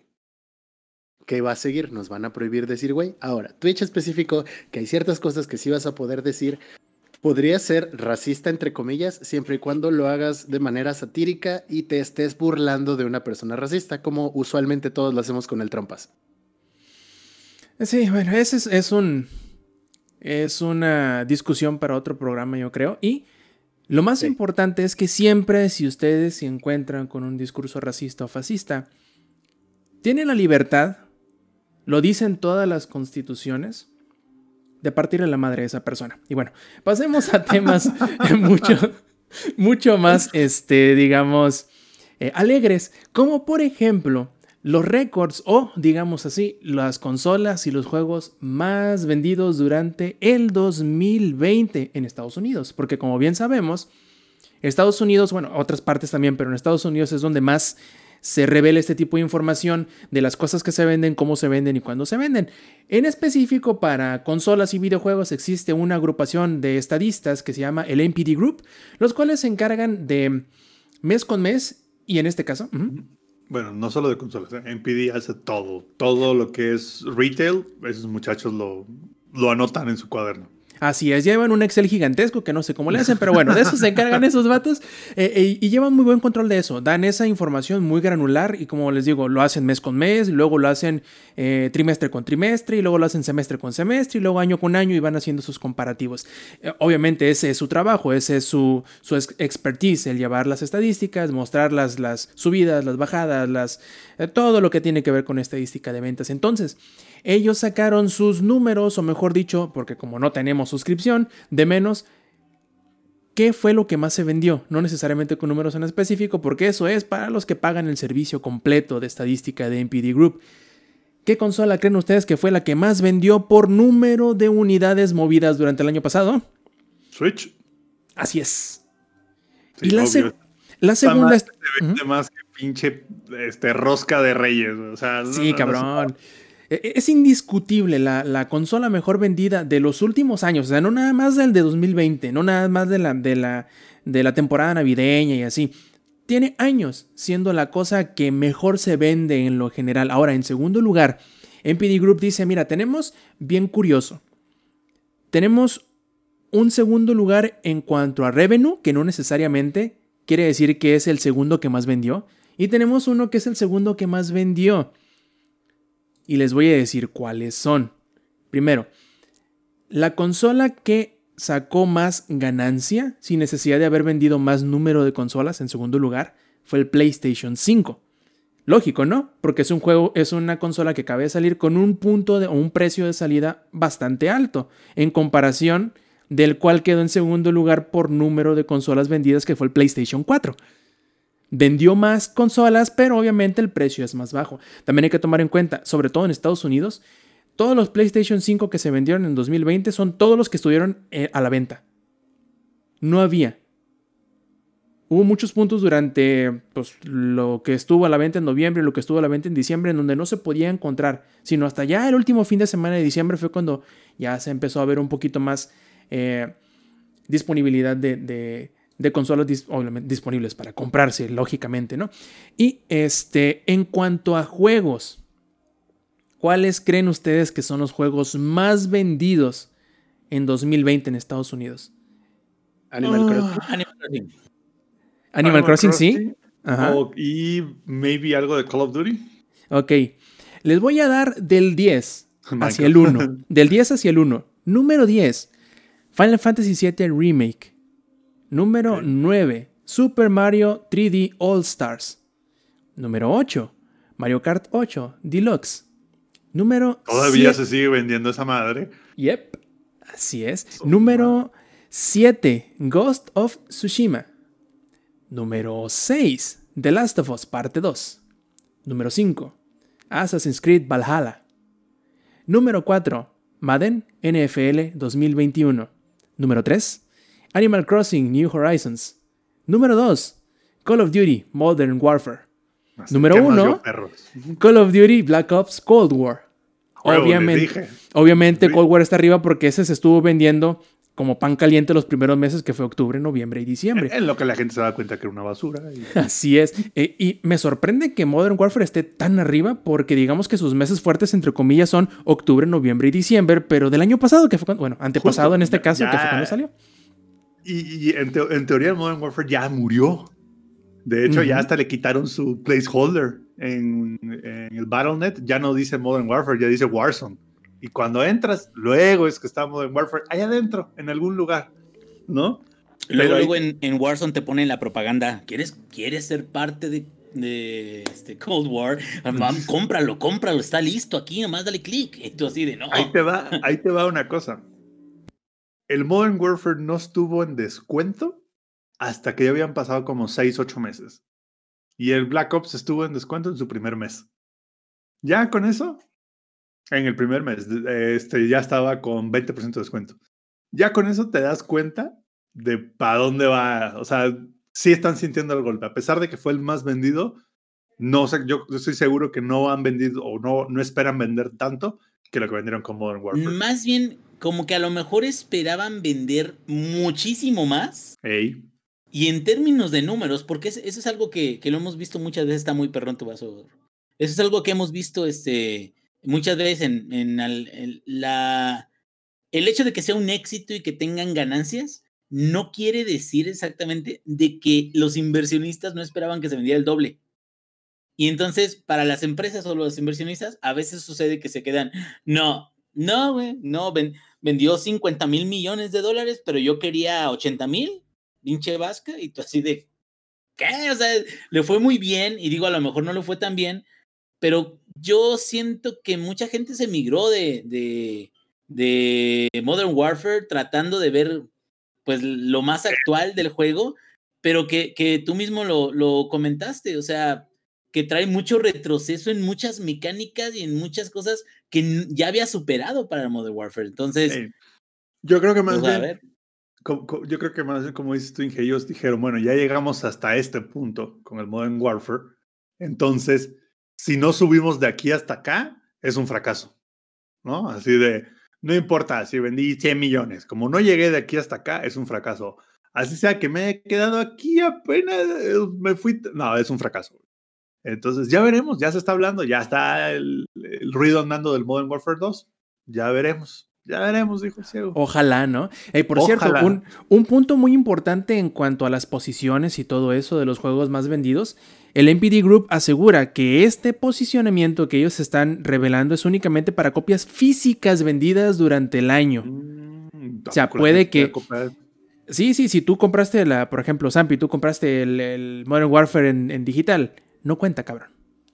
Tú- Ah, no uy, contó no, tu pues supremacía con- con, esa venta. Entonces, con razón. No, pues con razón, porque seguramente todos los que compraron el Black Ops fueron los que compraron el Play 5 y dijeron, pues ya lo compro de una vez el disco, ya que estoy en la tienda, porque viene sin juegos, pero porque a ver, todos mis amigos todo lo tienen digital. literalmente todo el mundo tiene juego digital, nadie lo tiene físico. En PC, ¿quién compra en físico, cabrón? Nadie. ¿Quién tiene lectora de discos hoy en día? Nadie, cabrón. Mi- Nadie. Mi, compu no, mi Eso, compu eso- no tiene ni el espacio, mi compu, para un lector dos. de disco. Y eso me lo dijo mi papá, güey, porque hay un, un disco que pone todo, todos los años nuevos, así muy chingón, que tiene un intro muy perrón, que obviamente no está en Spotify. MP3, es como el de. DJ Pezones en su formato MP3, 3, 3. No, Estas esa- son las- ¿no?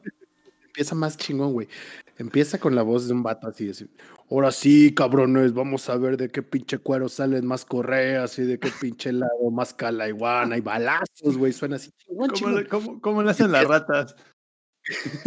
Dale. ya carnal. Sí, así empieza, güey. Entonces, es una tradición familiar escuchar eso, porque después de eso viene como toda la música de Año Nuevo, ¿no? Entonces me dice, pues ponlo en tu computadora. Y le dije, papá, mi computadora no lee discos. ¿Cómo No, pinche maquinón que tiene si no tiene lector de discos. No, papá, o sea, ya las computadoras compu no ni si- tienen eso. De- deja tú si tiene o no lector, no tiene ni espacio para instalarle uno. O sea, ni siquiera güey. tiene. Güey, no la tiene- parte frontal del, del gabinete plana, está así güey. totalmente... No hay donde. ¿sí? Mi compu tiene, pero yo se lo quité porque en ese espacio tengo un radiador. ¿No? Entonces, así como coche, güey. así. Entonces, pues con razón es el- Para meterle baffles, güey. a meterle baffles, güey, y todo. Pues con razón es el número uno el Black Ops y por eso no le ganó el Modern Warfare, porque no cuenta toda la venta digital, que seguramente, pero para empezar, todo PC. 100%. Es más, ni siquiera creo que hayan sacado una versión física del juego. Estoy casi seguro que no puedes ir a una tienda a comprar la versión física en US. Yo creo sí, solamente que es el código para que lo descargues. Bueno, pero digamos que en teoría si compras esa caja, contarías, ¿no? Para la venta del juego. Yo creo Pero sí, no- viejo, porque no sé si te has fijado, bueno, no sé si sea distinto allá que acá, refiriéndome en la Ciudad de México que aquí en Culiacán. Eh, las pocas veces que me he podido dar la vuelta, por ejemplo, a Costco, imagino que en Sam's a lo mejor es igual. Tienen venta de juegos, pero no son juegos, es un pedazo de cartón con el código para la descarga. Así que me imagino que a lo mejor por ahí va, Pero- quizás sí cuenten. Pero, por ejemplo, de, en US, de las muchas veces que yo he ido, en ninguna tienda he visto que tengan cajas de juegos de PC. Tienen de Xbox, tienen de Play, tienen de Nintendo, sí, seguro. Pero de PC nunca tienen. O sea, no, nunca he visto, güey. O sea, es más, aquí en México tiene años de la última vez que vi una caja de PC en Game Planet. Así te la pongo. Creo que el último, qué juego fue, el último que vi, creo que fue Diablo 3. Diablo 3 y otro que era el, uno de los últimos que vi en caja física era el GTA V. Sí, es muy, muy raro, ¿eh? Pero bueno, ya, ya habiendo hablado de las estadísticas y las ventas, que obviamente no es un tópico que digamos que a mucha persona le interese, pero a mí siempre se me hace muy importante, muy interesante el saber o ver cómo va ese show. Obviamente vamos a saber que hasta que no salga un nuevo Switch, el Switch es lo que más va a vender. A menos que se pueda dar el cambio con el Play 5, porque quiero, creo que incluso tuvo mejor este lanzamiento que el Switch, pero bueno, eso ya lo platicaremos después, es una es plática para otro podcast. Lo que sí les quiero decir y es que es muy importante, primero que nada, porque tenemos que hablar de menos una vez del Game Pass en todos los podcasts siempre. No es porque seamos paleros, Microsoft, patrocínanos. no es porque seamos paleros, desgraciadamente, pero en este caso yo creo que es uno de esos puntos Imagínense si Sí, sí, no, hombre, loco, no, no, no. Sí, Microsoft aquí, oh, o sea, Se, Microsoft. se ah, la desgastamos, cabrón. Bueno, eh, a lo que voy es que es uno de los puntos que pocas veces se toma. Sí lo hemos dicho, sí lo hemos mencionado en bastantes ocasiones, pero siempre, chicos, sus juegos de Game Pass, aguas. Salen de Game Pass, así como entran, salen. En este caso, nos acaba de anunciar o nos acaba de advertir Microsoft que los próximos juegos en salir de la biblioteca de lo que eh, conocemos ahorita de los que son 115, 130 juegos del Game Pass, más o menos, ¿no? Los Los prox- 50 más o menos. Arriba de 100, son un chingo, no los, no los pueden jugar todos, ¿verdad, Inge? Guiño. De hecho, bueno, hicieron, hicieron un, cálculo y si quieres instalarlos todos necesitas, creo que eran como 5 o 6 terabytes para instalarlos madre. todos. bueno, él-. ¿Cuánto tiempo te va a faltar para acabarlos, güey? pregúntenle al Inge, él debe saber.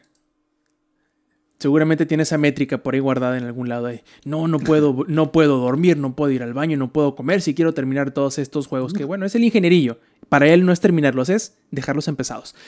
Bueno, a lo que iba era que el próximo primero de febrero, se hacen aproximadamente dos semanas, poquito menos, los próximos juegos que saldrán de la biblioteca del Game Pass serán Final Fantasy XV, Indivisible, Grease, Sea Salt y Fishing Sim World. Entonces, si tienen la... No, mis sueños de ser pescador. Así que si tienen la, la, la inquietud de jugar cualquiera de estos, háganlo ya.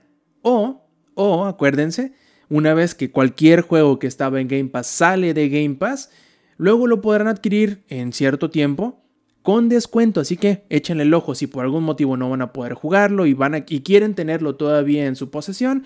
Échenle un ojo, fíjense qué descuento tiene y si les conviene comprarlo después de. Y terminamos chicos con las noticias. Empecemos ahora sí con los juegos antes de pasar a los, a los juegos de los cuales les vamos a platicar este, en esta edición. Les recuerdo nuevamente que si quieren acompañarnos en la grabación en vivo del Showtime Podcast pueden hacerlo todos los martes a eso de las 8 y media de la noche, hora de la CDMX. ¿Por dónde? Por twitch.tv diagonal langaria. Pasemos primero que nada porque he visto al Lex un poquito callado, poquito, poquito, sí, poquito. Sobre todo si lo comparamos con el Inge, pero pues comparados con el Inge todos estamos callados, así que creo que esa comparación no vale mucho.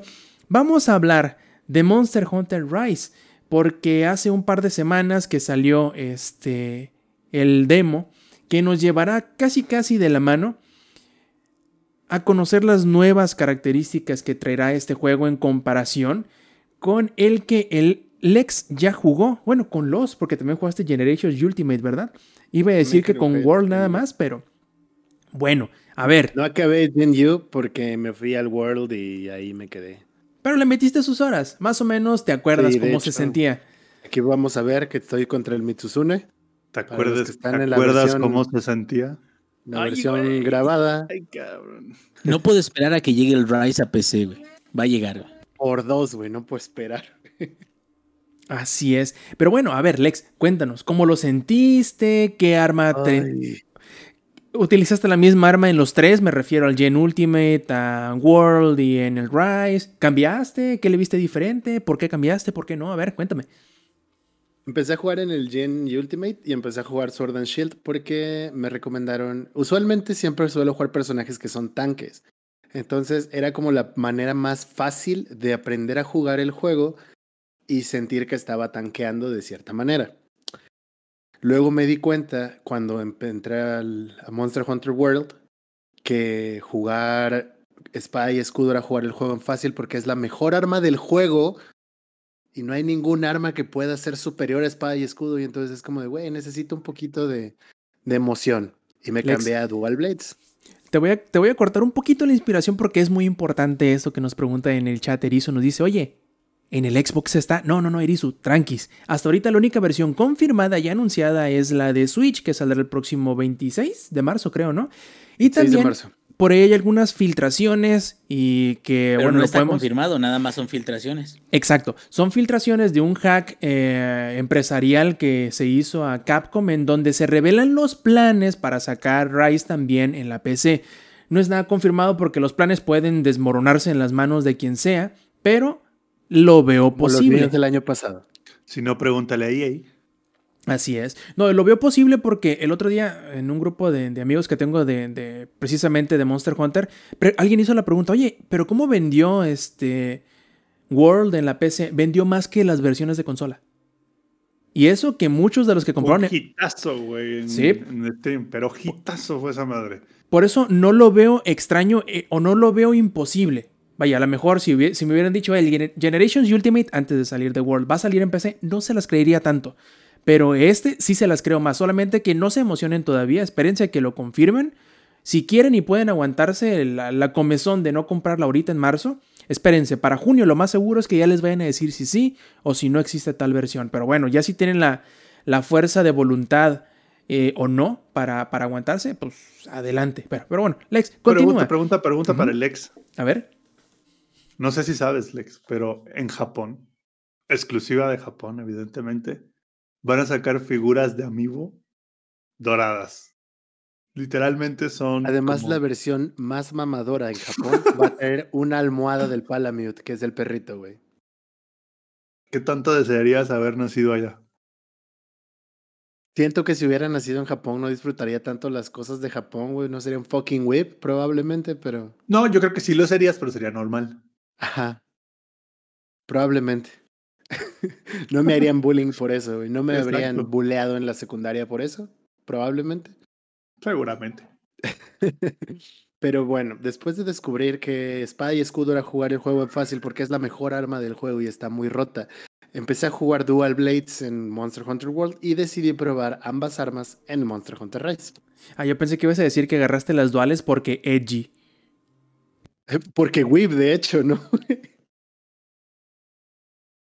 Entonces hice una cacería con Dual Blades y una cacería con Sword and Shield. Las armas se sienten muy cómodas. La man- maniobrabilidad y la manera en la que están, el layout del control es muy parecido al del control que ya conocemos. De hecho, ya en general los controles suelen parecerse, ¿no? Solo cambia en dónde está. El A está en un lugar diferente que en el B, por ejemplo. Entonces, se siente cómodo, se siente bien. El juego se ve bastante, bastante bien para estar corriendo en Switch. Y no es porque sea pecerdo ni por... No, güey. Tenemos que aceptar que la capacidad gráfica del Switch es menor. No tiene nada de malo. Con la capacidad gráfica del Switch, Monster Hunter Rise se ve muy, muy, muy bien. Implementaron, no sé si exclu específicamente para el demo, pero el mapa aparece en todas las zonas ya desbloqueadas, que a diferencia de los de Generations Ultimate, tenías tú que ir descubriendo las zonas para poder seguir avanzando.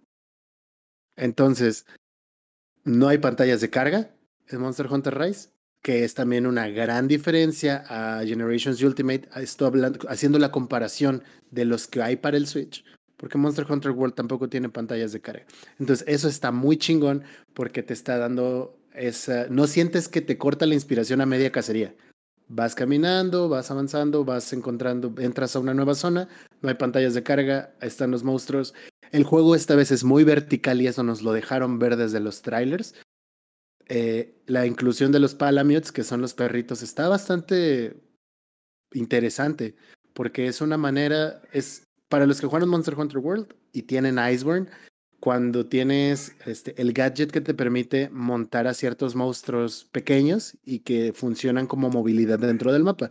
Solo que en World ellos van siguiendo un camino según el monstruo que tú estés buscando y aquí el Palamute lo puedes manejar a tu gusto. Está bastante interesante. Las mecánicas no cambian, son las mecánicas que ya conocemos, pero sí agregaron algunas más como son lo de los Wirebugs, que es básicamente como una Clutch Cloud, como la que había antes, solamente que ahora también te sirve para escalar. Y ahora puedes domar, manejar a los Jaripear. monstruos. Jaripear a los monstruos, gracias.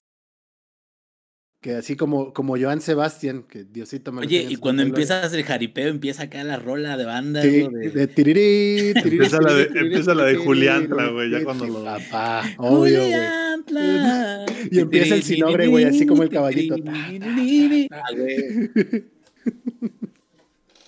Así es, güey. Y esa es de las mecánicas nuevas introducidas en Monster Hunter Rise. Y está bastante interesante, de hecho, ¿eh? Eh, de hecho, la, la primera vez que, que me tocó jaripear al monstruo fue como de, "Uy, ¿qué pedo que tengo que hacer aquí? Resulta que no me di cuenta que había un tutorial antes de cómo jaripear a los monstruos. Entonces, Pero te estás alboreando durísimo, ¿eh? güey, no hay pedo, no hay pedo. Que, que precisamente Estás para. a este monstruo. No. al monstruo, güey. Oye, estoy que por cierto, Alex. lo- Agarrando al monstruo de la cabeza. Que por cierto, eso del demo de, de, de- la jaripeada, los que estén viendo la versión en vivo o en video es justamente lo que estábamos viendo hasta este momento, que era el, el demo de cómo se hace, para qué se hace y qué ventajas tiene, etcétera, etcétera. Así es. Entonces, así como dice, como dice Mako en el chat, que es main sinogre, ahora los monstruos son armas y los puedes usar como armas durante un ratito. Te da la, posibilidad de que lo montes y lo utilices a tu conveniencia para enfrentarte al otro monstruo. Mantuvieron del Monster Hunter World también las peleas territoriales entre monstruos y eso está chido. Está interesante. Siempre es divertido ver cómo funciona la naturaleza del juego, cómo se dan en la madre los depredadores naturales entre sí. En general, me está gustando bastante. Las únicas dos misiones que trae el juego, que son cazar un Great Sushi y cazar a un Mitsuzune, están entretenidas. Se siente, se siente toda la esencia del juego y eso está muy bien. Y la música, la música como siempre de Monster Hunter es hermosa. Ahora sí tienes un perrito, güey. Ahora tienes a los Palamutes, que son un perrito, así que ya voy a poder tener a mi Michi y a mi perrito, van a ser Shadows y la papa. Entonces todo va a ser muy hermoso. Güey, en lugar de o algo así, la papa. La papa, güey. Aurea, Aurea es la papa. Tu monstruo Oye, de la oye, montaña nivel 1. Pregunta, pregunta, pregunta, pregunta. ¿Qué has encontrado en Rise que te haga decir a la verga World voy a ir a Rise? Rise es mi, mi, mi charro 100%. Oh. güey. Wow, stop. No, güey. Es que no sé, no, no, no es. ¿Sabes qué sería la razón por la que mandaría a la verga World? Que ya lo tengo mandado a la verga porque hace muchísimo tiempo que no juego. ¿En dónde van a jugar mis compas? Esa es la única razón por la que me cambiaría, o sea, por la que abandonaría un juego. Si, güey, si Maku y el Inge y el Rob La misma razón por la que Samper va a comprar el Cold War, a huevo. Ah, no creo. Güey, así, si ustedes me dicen, güey, vamos a jugar Monster Hunter Rise, vamos a jugar Monster Hunter Rise, güey. Si ustedes me dicen, vamos a jugar Monster Hunter World, vamos a jugar Monster Hunter World, güey. Vamos Así a jugar Battlefront 2. Vamos Buen a jugar punto. Battlefront 2, güey. Vamos a Que jugar nos a que nos el madrea Anakin, ¿no? Suéltame, Ana, que me estás lastimando.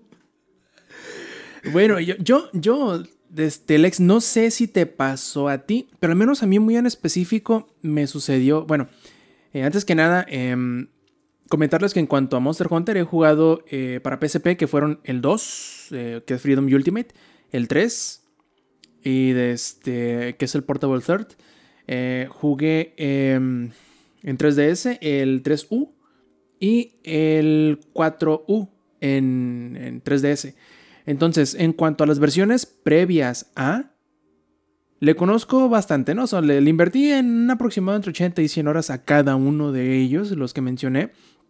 Entonces le sé un poquito más o menos, o, recuerdo ciertas cosas. Entonces, este, que Rise, es al que me refiero, lo sentí un poquito más a la vieja usanza. ¿En qué sentido? Quizá Generations ya no lo era tanto, pero más que nada el 4 y para atrás. Yo recuerdo que eran un tanto más, no te voy a decir que toscos, pero eran un tanto más comprometidos, en el sentido de que cuando tú te hacías un movimiento, un ataque, tenías menos chance o menos oportunidad, o te, te permitían menos el cancelar la animación del ataque comparándolo con World. Entonces, por ejemplo, yo personalmente... No juegas Dual Blades, ¿verdad? Eh, no, tú no juegas katana, ¿verdad? Es que hacerle, hacerle tu combo al aire con las Dual Blades es mi pasión, güey. Ah, no, no. A lo que voy es, es lo siguiente. Eh, yo sé que hay movimientos que te comprometes a, a- a completar. Por ejemplo, en la katana, eh, cuando haces el, el combo de, de- de ataques de espíritu, que es con el R, el tercer ataque es un combo de cuatro golpes. Ese, una vez lo inicias, tienes que hacerlo completo. La única cosa que te puede cancelar el ataque es una, que uno de tus compañeros traiga espada larga o espada, espada cargada o martillo y te levante y te cancele la, la animación. O que te atropelle o te pegue un enemigo. Tú no puedes ya esquivar ni hacer nada, ¿no? Entonces, pero en los ataques normales, entre comillas, ese- es el que les digo, el que hace dos golpes a los lados y uno de arriba hacia abajo. Bueno, ese no lo puedes cancelar una vez lo inicias. A lo que me refiero es en los golpes normales, cualquiera de los golpes normales, ya sea con el X o con el A. eh, en el World, siempre y cuando no estuvieras, entre comillas, en el último 10 o 15%, que es donde ya haces el ataque tal cual, tú podías cancelarlo y esquivar. En este necesitas arrepentirte muy pronto del ataque que vas a hacer porque si no, no te permite este, esquivarlo. O muy pronto o muy el último. O sea, tienes que comprometerte en hacer el ataque o no hacerlo porque si no, te va a pegar el enemigo.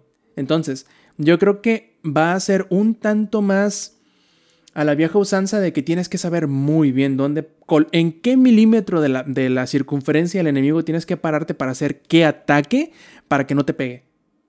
Entonces. Porque es una de las, de las cosas bonitas de Monster Hunter. Descubrir claro. Eh, todo ese tipo de cosas. Sí, sí, claro. No lo estoy diciendo como algo malo, no me malinterprete. No estoy diciendo que eso es un punto en contra de, de Rise. ¿Lo verías como menos accesible?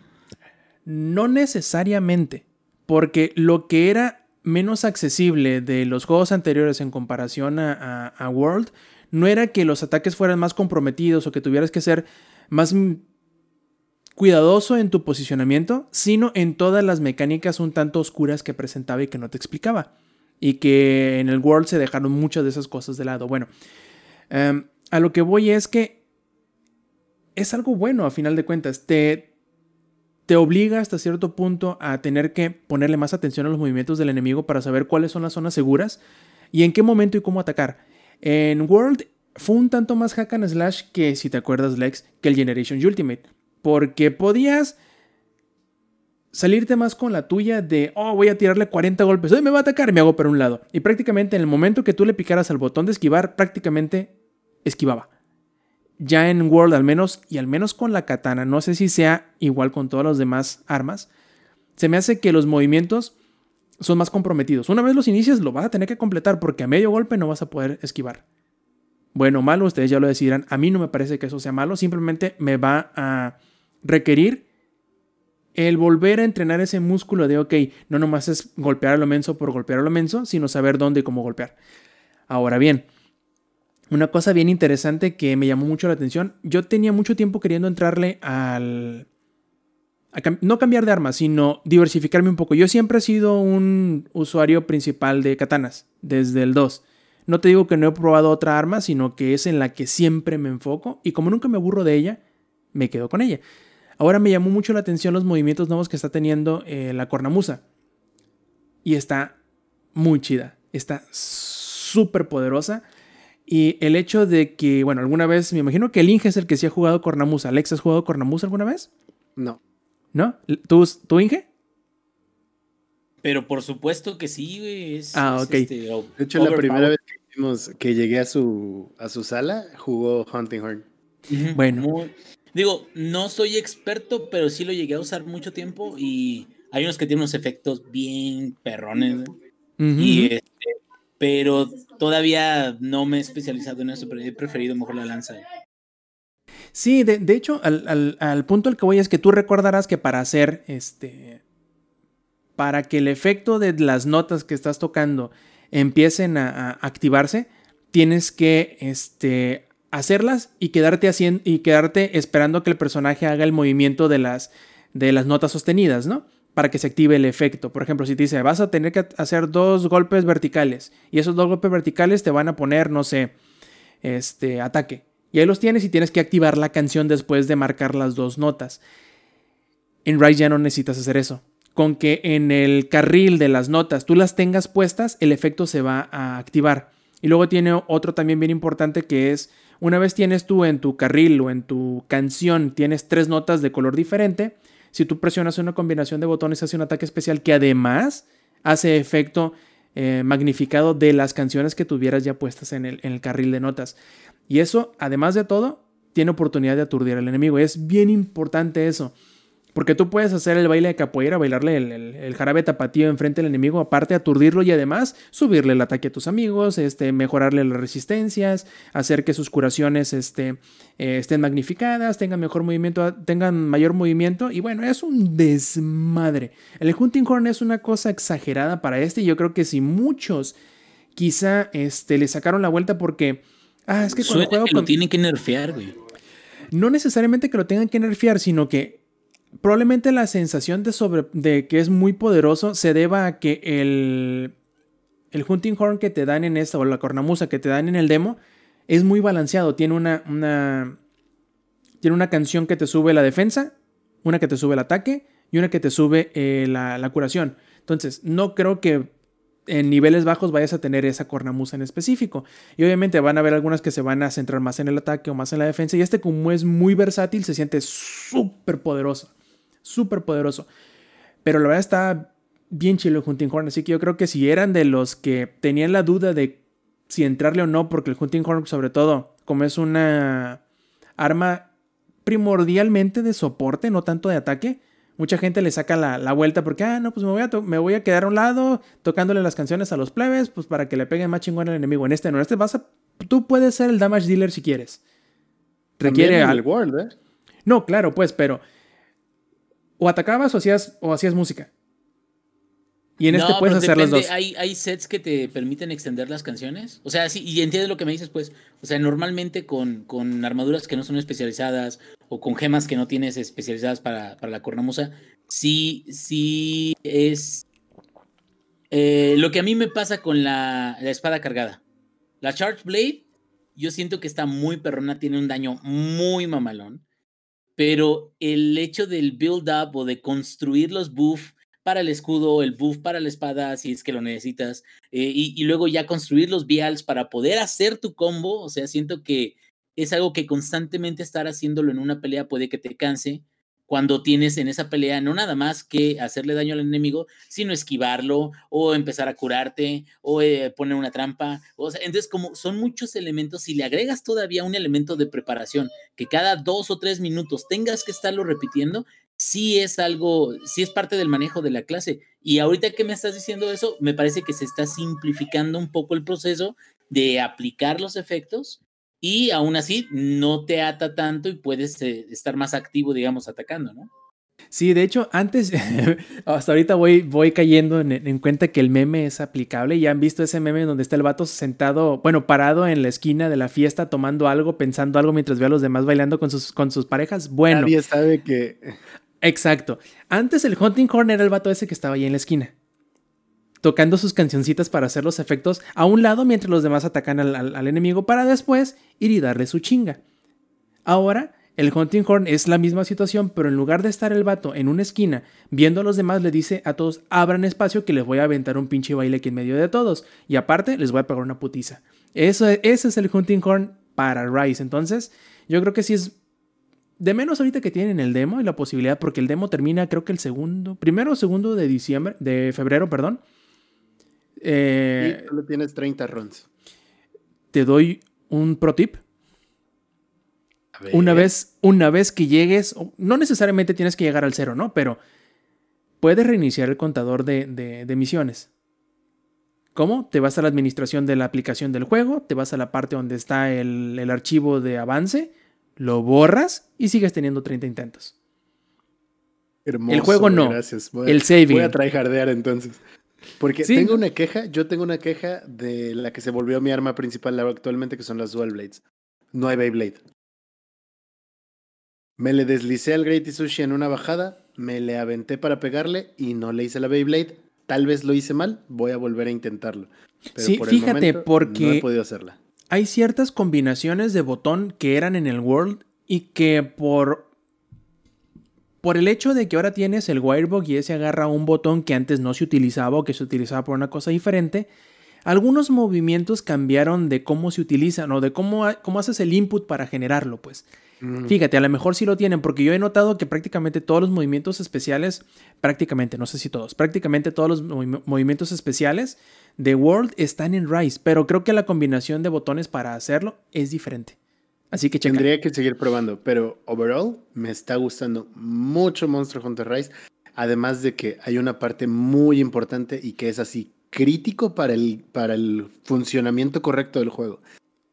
Creo que es algo de, lo, de las mejores mecánicas que han implementado en Monster Hunter Rise. Y esa es, puedes acariciar al perrito, puedes pedirle la pata al perrito y puedes darle un treat al perrito. Y esa mecánica, güey, no, no, güey, es hermoso. Punto. Goti, güey. Completamente de acuerdo. Fácil. Yo la única duda que tengo es si no vamos a tener al chef miausculoso ni a la mamá chef, ¿quién nos va a hacer de comidita ahora? Esa es la única duda que tengo, es mi única... eh, El, el chef norteño, güey. Son como las preguntas del rap. de- ¿Te has visto Va a ser el chef norteño? el Va a ser el, hijo del chef miausculoso con la gordita, va a ser un güey gordillo pero mamado, así. No, Es va, a ser el, Bien el cabrón. no, Yo- va- yo- va a ser yo el esperaba- chef norteño, güey, el que te dice, pero no te pases de sal porque estás bien pendejo. Ese, ese se me hace que va a ser.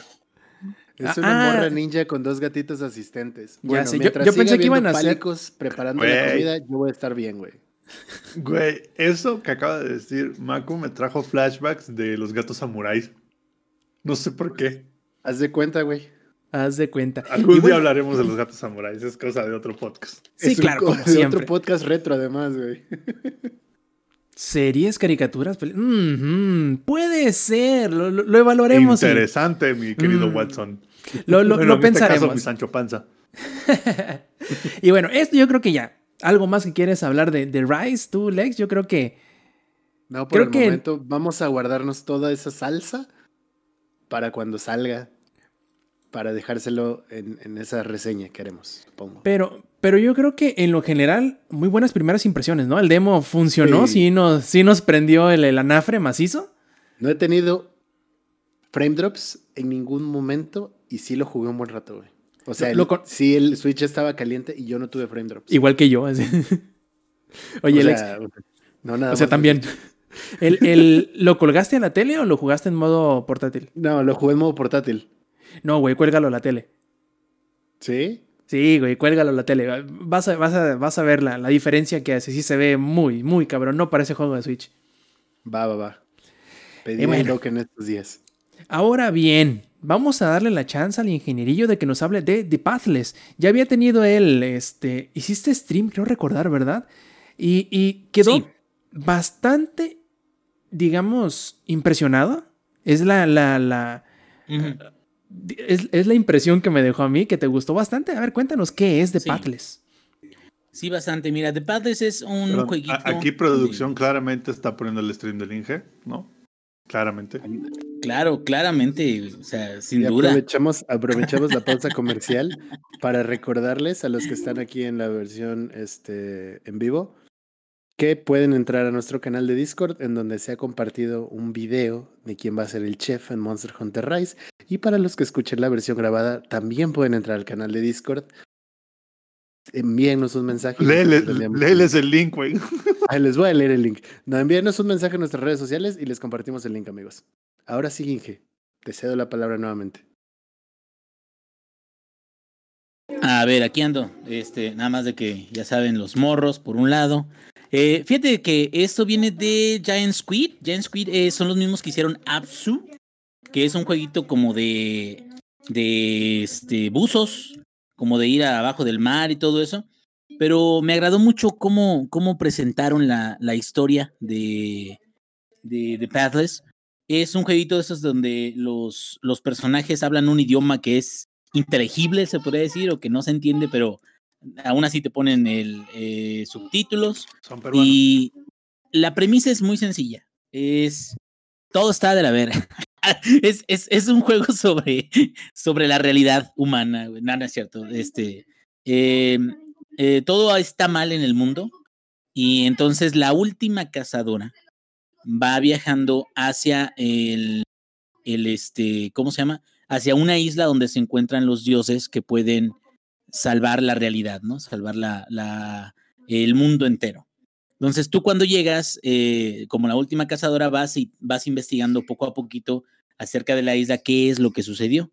Y te encuentras ahí tirada en, en una escalinata a la, eh, se puede decir, a la bestia, la, la, diosa mayor de, de esta isla, pero la encuentras ya muy herida. Entonces te quedas, ¿qué tengo que hacer? ¿no? Y poco a poquito te van enseñando las mecánicas de cómo, de cómo ir este, avanzando y de cómo ir eh, este, desplazándote a través de toda la, la este, isla.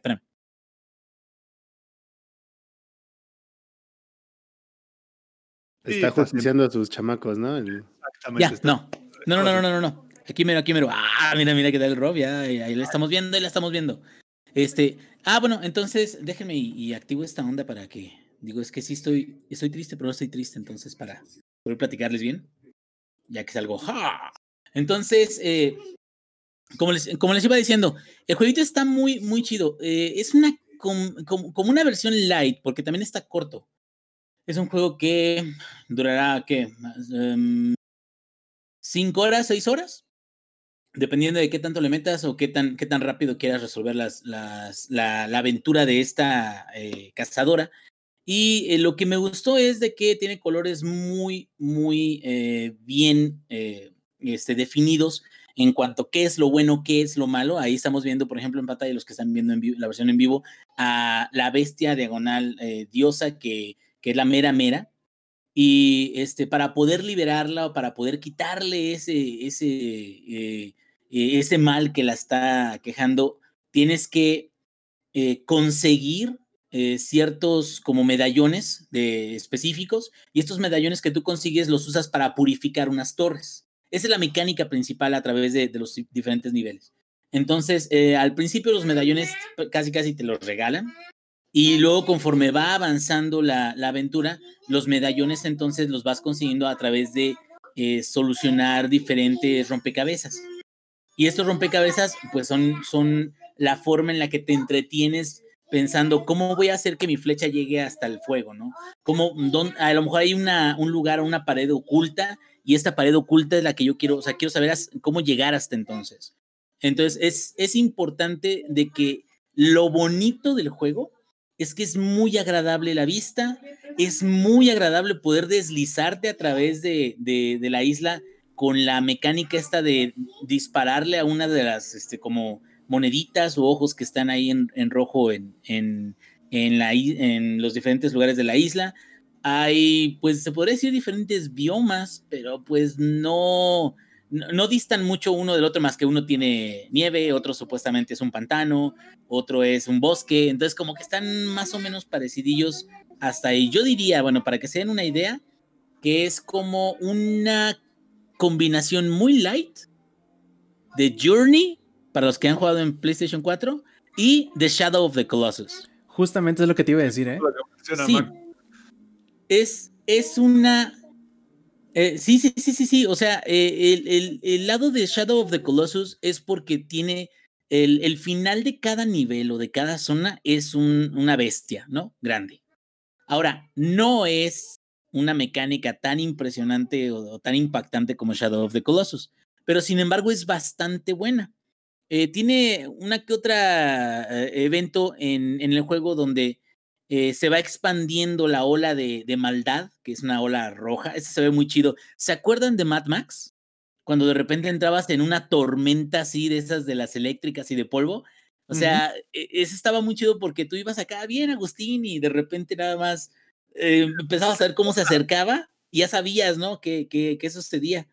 Pero lo chido de esto es, es como, como la analogía con, con este juego es que llega un punto en que si te tardas mucho haciendo los, rompecabezas o eventualmente después de un cierto tiempo se va haciendo más grande esta nube y cuando se va haciendo más grande te atrapa y es una mecánica simplona, la verdad, porque lo único que haces es te quitan a, a un halconcito que traes, que se supone que es como la hija o el, o el, este, el bebé o la versión chiquita de la diosa. Y entonces te la quitan y tienes que buscarla y te está buscando la bestia de la zona y te está buscando con unos como lámparas, ¿no? En, la cabeza, en los ojos. Y lo único que tienes que hacer es de que si te apunta con la lámpara, que no te muevas, ¿no? Y si te mueves, te quitan experiencia y si no te mueves y encuentras a tu ave, ya con eso ya lo hiciste. Ya este, puedes continuar sin perder ningún tipo de, de experiencia y todo eso. Las peleas con los jefes están muy movidas, características, una, una con otra. Y aquí la, problemática es que eh, no es mucho contenido. Es, es una. Es una este, eh, secuencia inicial con cuatro zonas diferentes. Y al final te queda pues el antagonista que es, supuestamente es el asesino de los dioses, el que quiere ser el mero mero matatero. Y, y terminas esa batalla que no es extremadamente difícil y punto. Ahora, tiene muy bonita música, tiene muy bonitos colores, corre fenomenal. Y como es un tipo de arte o gráficos que son sencillos o minimalistas, se ve muy bien el juego y no le pide demasiado a tu computadora. Entonces, a la gente que a lo mejor no tenga tarjetas eh, de, eh, de, de, gama así de la NASA, como. o sea, pero, Entonces no me interesa. O sea, no sé, dice Samper. Entonces no lo quiero. No, no lo o quiero. sea, está, lo que me gusta mucho es de que la isla y la mecánica de que te vas moviendo rápido están muy, muy suavecitas, muy bien implementadas, o sea, te deslizas por todos los lugares siempre y cuando tengas estos recursos. Los rompecabezas no son tan complicados, entonces si buscas un jueguito que está así como más tranquilo, como una historia así sencillona, peleas con jefes grandes y todo eso, pero que no sean demasiado complicadas, pues es, es eh, un, una opción muy buena. Ahí, ahí te va otra, no te puedes morir nunca. Reinicias en algún otro lugar si es que pierdes, este, no sé, contra un jefe o lo que sea. Entonces, prácticamente eh, no es como un Dark Souls que te matan o un Hades que te matan y tienes que empezar desde el inicio, no. Entonces, esto es, si le dedicas seis horas, siete horas a este juego, lo vas a terminar. Entonces, también por eso dije, ay, este es lo mío, porque este sí lo voy a acabar. Y dicho y hecho. Oye, que pero tampoco es un, güey, ¿por qué mientes? tampoco es un juego No, muy no es caro, en serio, ¿no? es en serio, sí lo acabé, de veras, te lo juro, te lo juro. güey. Oye, que pero no es un juego de, de precio completo, ¿no? También es un juego baratillo. Eh, está barato, eh, a mí me salió como en, bueno, lo compré en Epic con el cupón y me salió como en 180 pesos, algo así, o sea, es- como 300 Eh, más o menos. Sí, sí, de 380, pero estaba en full price, luego lo ponen en descuento y sale como en 100. No, además, el descuento en Steam estaba como en 180 y a mí me salió con ya tu descuento como 140, algo así. O sea, en Epic, porque en Epic tenía el cupón y tenía también este descuento, pero pues no, no era total. De todas formas, eh, yo se los recomiendo, no es este eh, un juego de horas y horas que vayan a, a dedicarle, pero es sencillito, es eh, muy bonito, tiene bonita música, los eh, puzzles están agradables, eh, la sensación de deslizarse a través de la isla está bonita y tiene un, final que pues cierra bien con la historia. Realmente digo, no voy a decir el juego más emocionante de todos, pero pues por el precio que tiene vale bastante la pena y sobre todo si eres alguien que no ha jugado los juegos de Journey y no ha jugado los juegos de, Shadow of the Colossus, vas a tener una sensación muy ligera de cómo son esos juegos en lo que es lo épico de la, de, la locación y de, las bestias y las batallas, y en lo que es lo bonito de que a lo mejor no son personajes que constantemente estén hablando o que constantemente estén en cinemáticas, como diciéndote qué es lo que sucede, ¿no? De hecho, se me hizo muy curioso que nos dijeras, güey, acabé de paz, les dije, cabrón, ¿quién es este y dónde dejó a nuestro ingenierillo? No, es neta, Pero... es neta. Pero también es porque es muy cortito. La verdad es de que está muy, muy cortito. Eh, comparado con que, no sé, compararlo con un Dark Souls, compararlo con Monster Hunter, nah, pues o sea, de plano ahorita ya un juego de seis horas es extremadamente cortito, güey. Una, es casi, es casi una campaña una de Call of Duty, güey. ¿Qué? De hecho, bueno, la campaña de Call of Duty en normal son como cuatro horas, güey. En veterano te tardas como unas 10.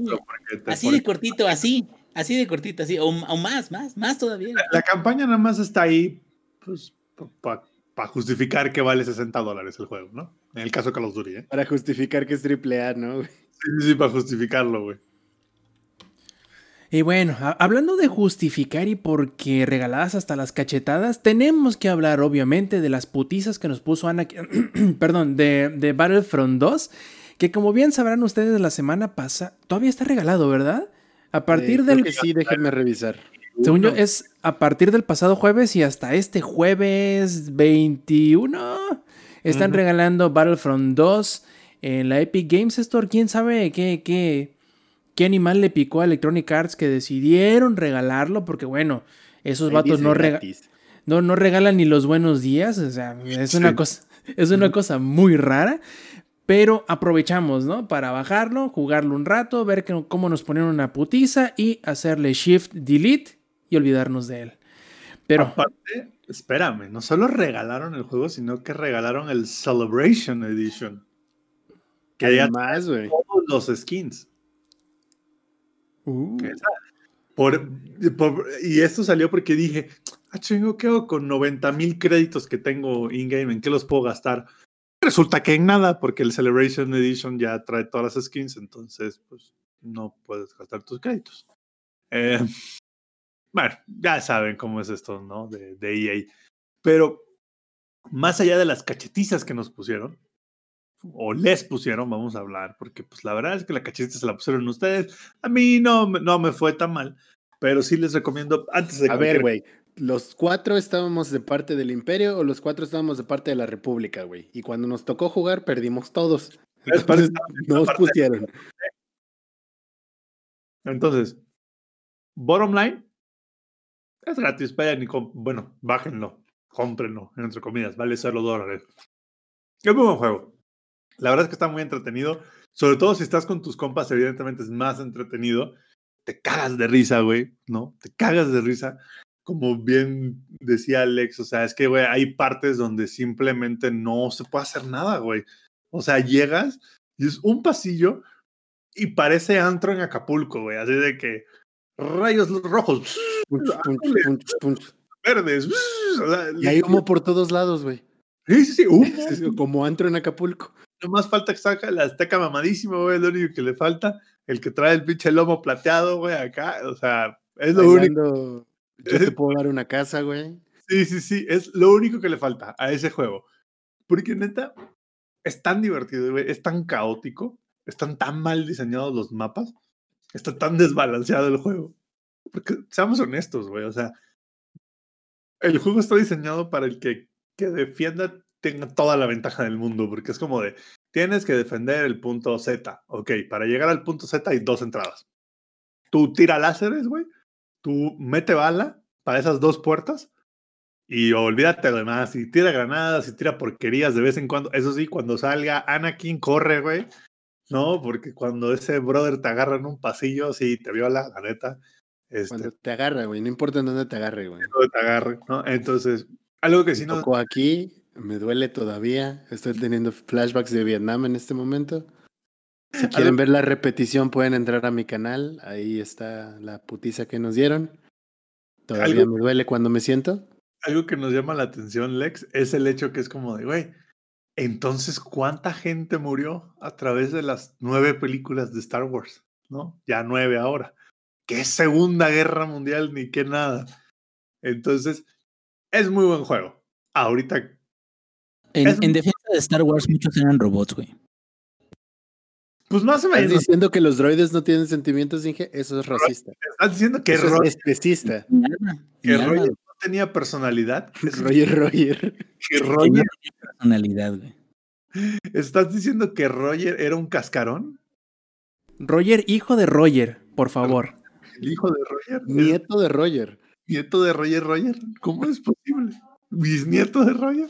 No, no, no. Entonces, es muy buen juego hoy. ¿No? O sea, hoy es buen juego. Hoy, si te lo dan gratis, hoy, si lo compras en 10 dólares, es muy buen juego. Ya no tiene transacciones, ya puedes tener todas las skins. Sí requieres un poco de grindeo para mejorar, ¿no? Los niveles, pero una guerra de las galaxias. Obviamente la guerra de las galaxias es mejor. Es correcto, estás en lo correcto, Lick Dalore. Una disculpa, Lick para los que están en la versión grabada, Lick Dalore nos acaba de hacer el comentario en el chat. Obvio, ¿qué será más grande? ¿Una guerra mundial o una guerra de las galaxias? Tienes toda la razón, Lick Dalore. La guerra de las galaxias es como 48 guerras mundiales al mismo tiempo. Una disculpa, Lick Dalore. Entonces, pero es muy buen juego hoy en día. Y voy a explicar el por qué hoy en día. Uno, está gratis, al menos hasta el jueves, hasta el jueves 21 en el, eh, el Epic Store y ya viene con todos los skins. Dos, si lo consiguen en descuento, si lo consiguen en 10 dólares, es buen juego. Todavía hay un montón de gente jugándolo, pero siento y, y se nota en el juego porque ya hay cosas como que no cuadran porque se ve que son cosas que estuvieron pensadas cuando estaba la parte De de microtransacciones. Ajá, como que se siente medio vacío, en el sentido de que pues ya no hay nada que desbloquear, güey, ya está todo desbloqueado, está medio raro esa parte. Y está bien desbalanceado, güey, bien desbalanceado. tenía ju- rato que no jugaba un multijugador tan desbalanceado como este, en donde los héroes, neta, el que lo agarre y lo sepa mover, te pone una madriza, güey. Y di vuelta siete veces y no te da chance ni de reaparecer, güey. Es más, Eso súmale las cartas de mejora, güey. ya eso súmale las cartas, las cartas de mejoras. Entonces pueden haber partidas en las cuales tengas un Anakin, un Darth Vader o un Yoda que nada más reaparece si ya traes el sable adentro. Literal. Ya te están atravesando con el sable, güey. O sea, sí es un juego que se presta mucho. Y yo estaba así como el gatito, güey. Sí, sí, sí, güey, así estábamos, güey. El pinche Anakin nos puso una madriz impresionante, güey. Entonces, está súper desbalanceado, güey. Está de la chingada el balance de las clases de los héroes. Todo está terrible. Pero es bien divertido, güey. Es bien divertido, sobre todo si te gusta Star Wars, güey. Porque te da la oportunidad de ser un Stormtrooper, güey. Te da la, y de atinarle a las cosas. Entonces, de ahí más o menos fallaron, ¿no? Entonces, puede ser un Stormtrooper que le pega a, a- a los rebeldes, güey. O sea, no, no que falla todos los tiros. Puede ser Darth Maul, puede ser este Anakin, puede ser Anakin en Halloween, puede ser quien quiera, güey. En Otaku, güey. Anakin, Anakin Otaku, güey, Ana- Anakin Edgy, tú puedes ser quien quieras, güey. Entonces, eso es lo más padre del juego, güey. Como que toda esta parte de... Tiene un montón de lore de Star Wars, porque aparte viene la época de los separatistas, viene la época del imperio y luego viene la, época de la nueva rebelión, ¿no? Pues tiene todo, güey, tiene todo, todo, todo, todo. Pero se siente, y por eso solamente vale la pena si es gratis y 10 dólares, se siente como que EA mandó a 6, 7 personas a los archivos de Star Wars y dijo, escanea todo, güey. Escanea todos los personajes, todas las armas y vamos a aventarlo encima de una skin de Battlefield 4 y nada más vamos a tunear un poco la parte de los héroes para que se sienta diferente, ¿no? Para que los héroes tengan como que habilidades. Pero fuera de eso, el gameplay es muy Battlefield. Incluso los modos de juegos son muy, muy, muy Battlefield. Entonces, es muy difícil recomendarlo y no me imagino, o sea, la gente que lo compró full price y que aparte tuvo que pagar loot boxes, güey, esa gente es la gente que compra iPhones, güey. Es- es la gente- neta es la gente que tiene la MacBook Pro, te lo juro. O sea, es gente Y que, que toma café de Starbucks. y que toma café de Starbucks todos los días. Todos los días. O sea, es gente que, que no le tiene este, valor ni amor a su dinero. Es gente que evidentemente pues su dinero no le cuesta tanto como a la gente mortal. Porque si te pones a pensar, era, pagaba 60 dólares y aparte eran las loot boxes. güey. O sea, 60 dólares era el derecho a jugar esta madre. Y luego paga loot boxes y luego grindea 7000 horas para poder sacar un skin de Darth Maul, ¿no? Entonces,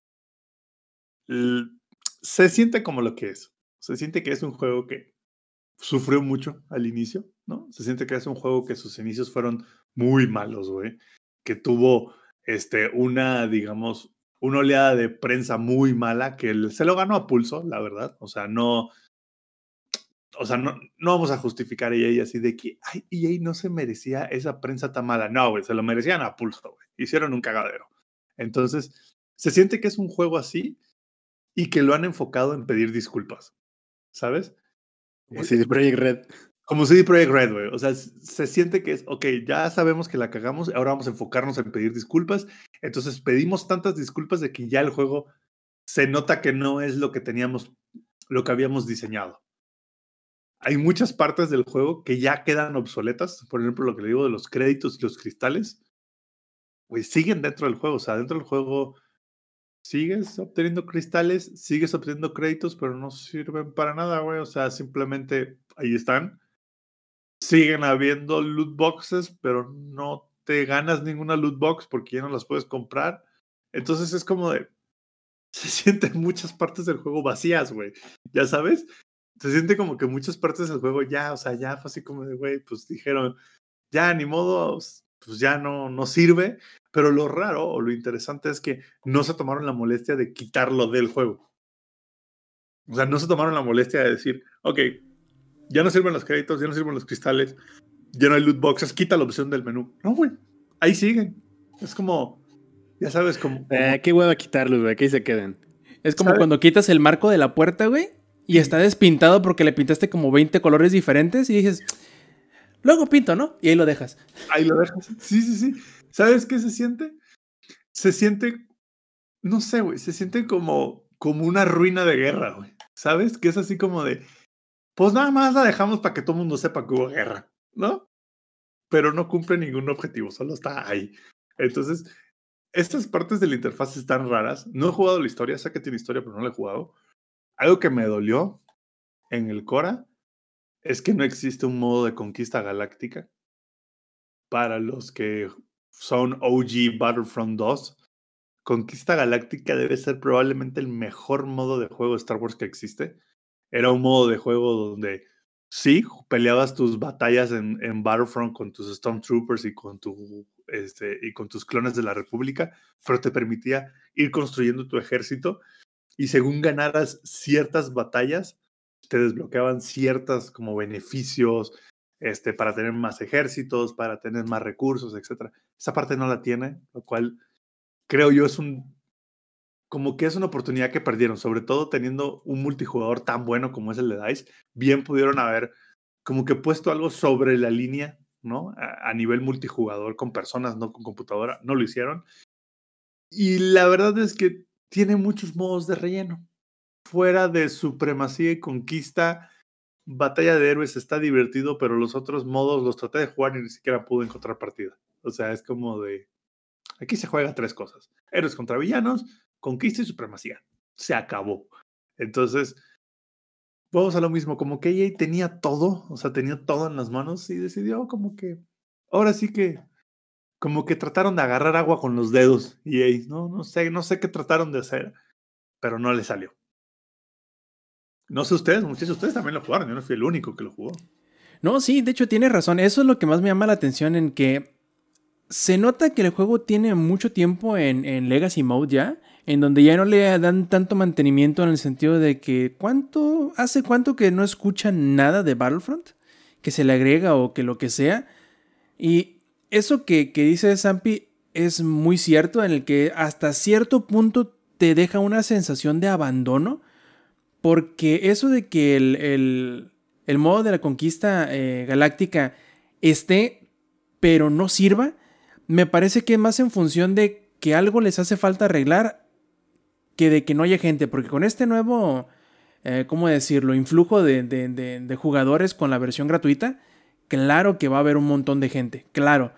Y sobre todo se nota que les hace falta algo de meterle mano con el matchmaking, porque yo creo que nomás está armando las partidas al primero que llega, sin tomar en cuenta absolutamente para nada que te ponga a un lado lleno de, personajes nivel 1000 y del otro lado puro.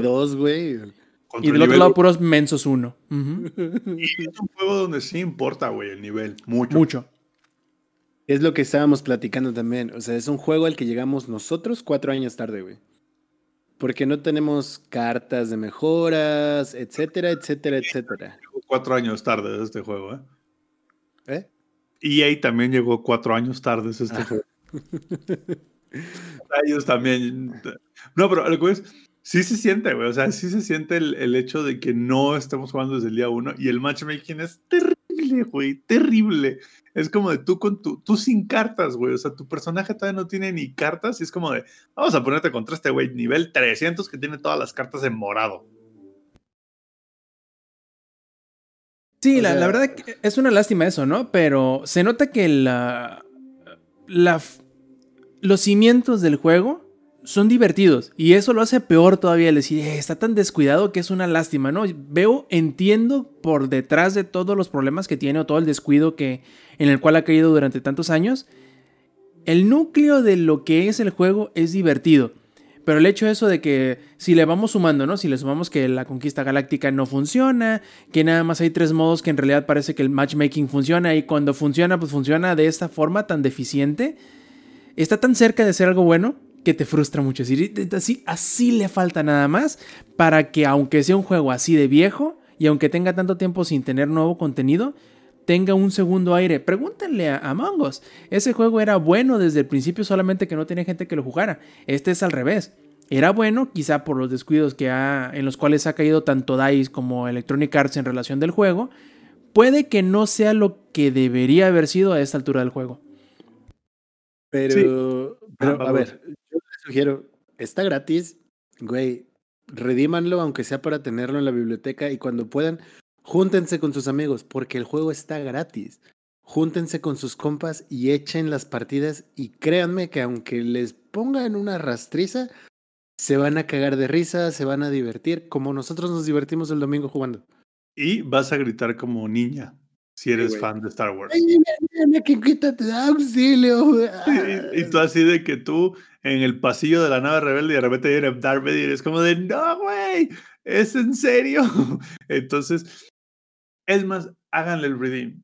Si no tienen gente con quien jugar, cuando el ex haga stream los jueves, Mándenos un mensaje. mándenos un mensaje, el ex hará los streams el jueves, ahí nos veremos, ahí nos cagaremos de risa, ahí nos dará este, epilepsia de tanto láser que vuela, porque si es un tema así como de, empieza la partida, es como de, y todo el mundo, se- porque aparte como iba la infinita, es como de, Luego no hay respawns seguros, güey. O sea, a veces respawneas enfrente de Anakin, güey.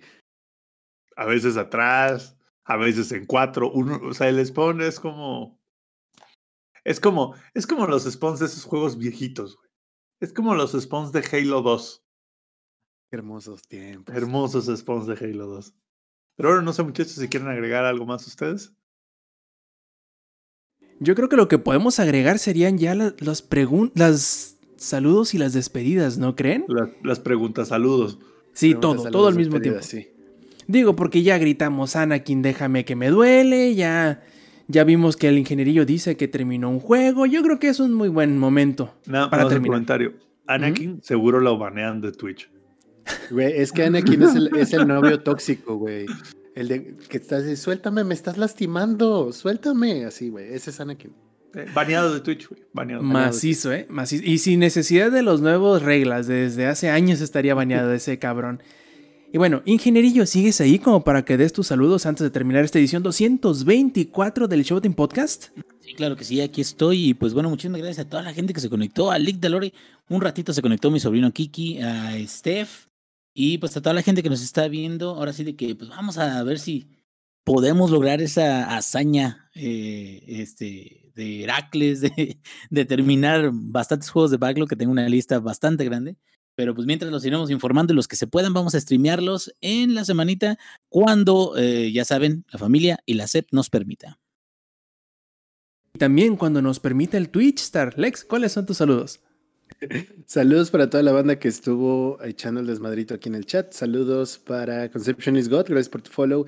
David Prestige, Eddie Márquez, Erizu, eh, Pablito. Para Lick Dalore, para Maku, gracias también por sus suscripciones a todos amigos Necrodeck, al Mimers y mi muñeca, saludos, a Sígala, a Estefanía, a Stronghype, a mi carnalita, a Mech, muchísimas gracias a todos igual los que estuvieron interactuando aquí y a los que escuchen la versión grabada, ahí dense una vuelta un día, aunque sea por curiosidad, para la versión en video, para que se den cuenta aquí el desmadrito que luego nos cargamos y nos vengan a comentar también en vivo. Así es, Zampi. Bueno, obvio, saludos a toda la gente que estuvo en el chat. Ustedes hacen este podcast, muchachos. Me he reído mucho, me he divertido mucho en esta edición gracias a sus comentarios, ¿no? Este, no solo soy yo el, corazón de este podcast, también son ustedes. Este, también, obviamente, a nuestro, ahí vi que hubo follow nuevo en el canal, vi que hubieron este, suscripciones también. Dobles saludos para todos ustedes, es más, triples saludos para todos ustedes. No, ya saben, suscríbanse. Lo único que va a lograr cuando se suscriban es que nos van a poder más seguido. Este, no sé, probablemente verán, algún día nos compraremos un globo con la forma del trompetas. No sé, ya veremos qué haremos, ¿no? En algún momento con ese dinero. Todavía no lo sabemos. reunión en vivo, ya que se acabe la pandemia. De hecho, yo creo que deberíamos hacer eso. eh, no sé, Rob, qué piensas, pero yo creo que todo esto de las suscripciones y demás, yo creo que deberíamos irlo juntando para hacer el fondo anual este, del Showtime Podcast en vivo, ¿no? Este, en cuanto termine el, el coronavirus o en cuanto nos vacunemos los cuatro, yo creo que va a pasar primero lo de la vacuna, pero en cuanto nos vacunemos los cuatro, haremos lo posible por hacer un podcast este, presencial, ¿no? En el cual estaremos este, Lex, el Rob y yo. El Inge estará en una tablet a un lado porque seguramente no le van a dar permiso de salir de su casa, ¿no? Entonces, él será... Siempre. ¿Cómo, O sea, cómo? ¿por qué dices eso, güey? ¿En qué te basas? Ah, Ay, güey. El Inge, para los que alguna vez vieron Modern Family, el Inge será Phil en, en- en ese robot que, que camina y es una tablet, güey. No sé si alguna vez vieron Modern Family. Bueno, How I Met Your Mother. oh, exacto. El Inge será esa tablet que va amarrada como de un palo de escoba con ruedas. Entonces, pero eh, Güey, exactamente. Entonces, pero bueno, ahí estaremos haciendo la vaquitas, así que muchas gracias y muchos saludos a todos ustedes. Ustedes harán posible esa reunión, se los aseguro. Y más que nada, que, que muchos dirán, ah, qué tanto de los subs. Ese no es nuestro objetivo, ¿eh? El que sean los subs. Nuestro objetivo, lo que a nosotros nos inspira es verlos, es saber que nos escuchan, leer sus opiniones y todo eso, es lo que nos inspira a continuar. Entonces, si ustedes quieren seguirnos... Sí, claro, las preguntas, toda la participación es importantísima para nosotros y las tomamos en cuenta. Entonces, si ustedes quieren participar en la parte en vivo, échense la vuelta. Twitch.tv de Langaria. Eh, los martes a las 8 y media de la noche, hora de la CDMX. Aquí estaremos sin, sin falta. También si nos quieren seguir a través de la web, háganlo en langaria.net diagonal enlaces. Ahí podrán encontrar todas nuestras redes sociales, nuestros canales de Twitch, etcétera, etcétera y etcétera. También agradecerles, como decía este Zampi, darles besitos triples a Sigala777, a Maku y a Ligdalori y Jefestomar que nos dieron sub durante la grabación de este Showtime Podcast. En fin, muchísimas gracias a todos ustedes por acompañarnos. Les recuerdo que si quieren y si nos escuchan en la versión en vivo o la versión en podcast, pueden también encontrarnos en Amazon Music, en Spotify eh, Podcast, en Google Podcast, en Apple Podcast. Bueno, en un montón de partes ahí mismo en los enlaces podrán encontrar los botones de suscripción de cualquiera de sus servicios preferidos de escucha de podcast. Nos vemos la semana que entra de parte del ingeniería, de parte del ex, de parte del Samper. Yo fui Roberto Sainz o Rob Sainz en Twitter y esta fue la edición 224 del Showtime Podcast. Nos vemos la semana que entra. Stay Metal. Langaria.net presentó.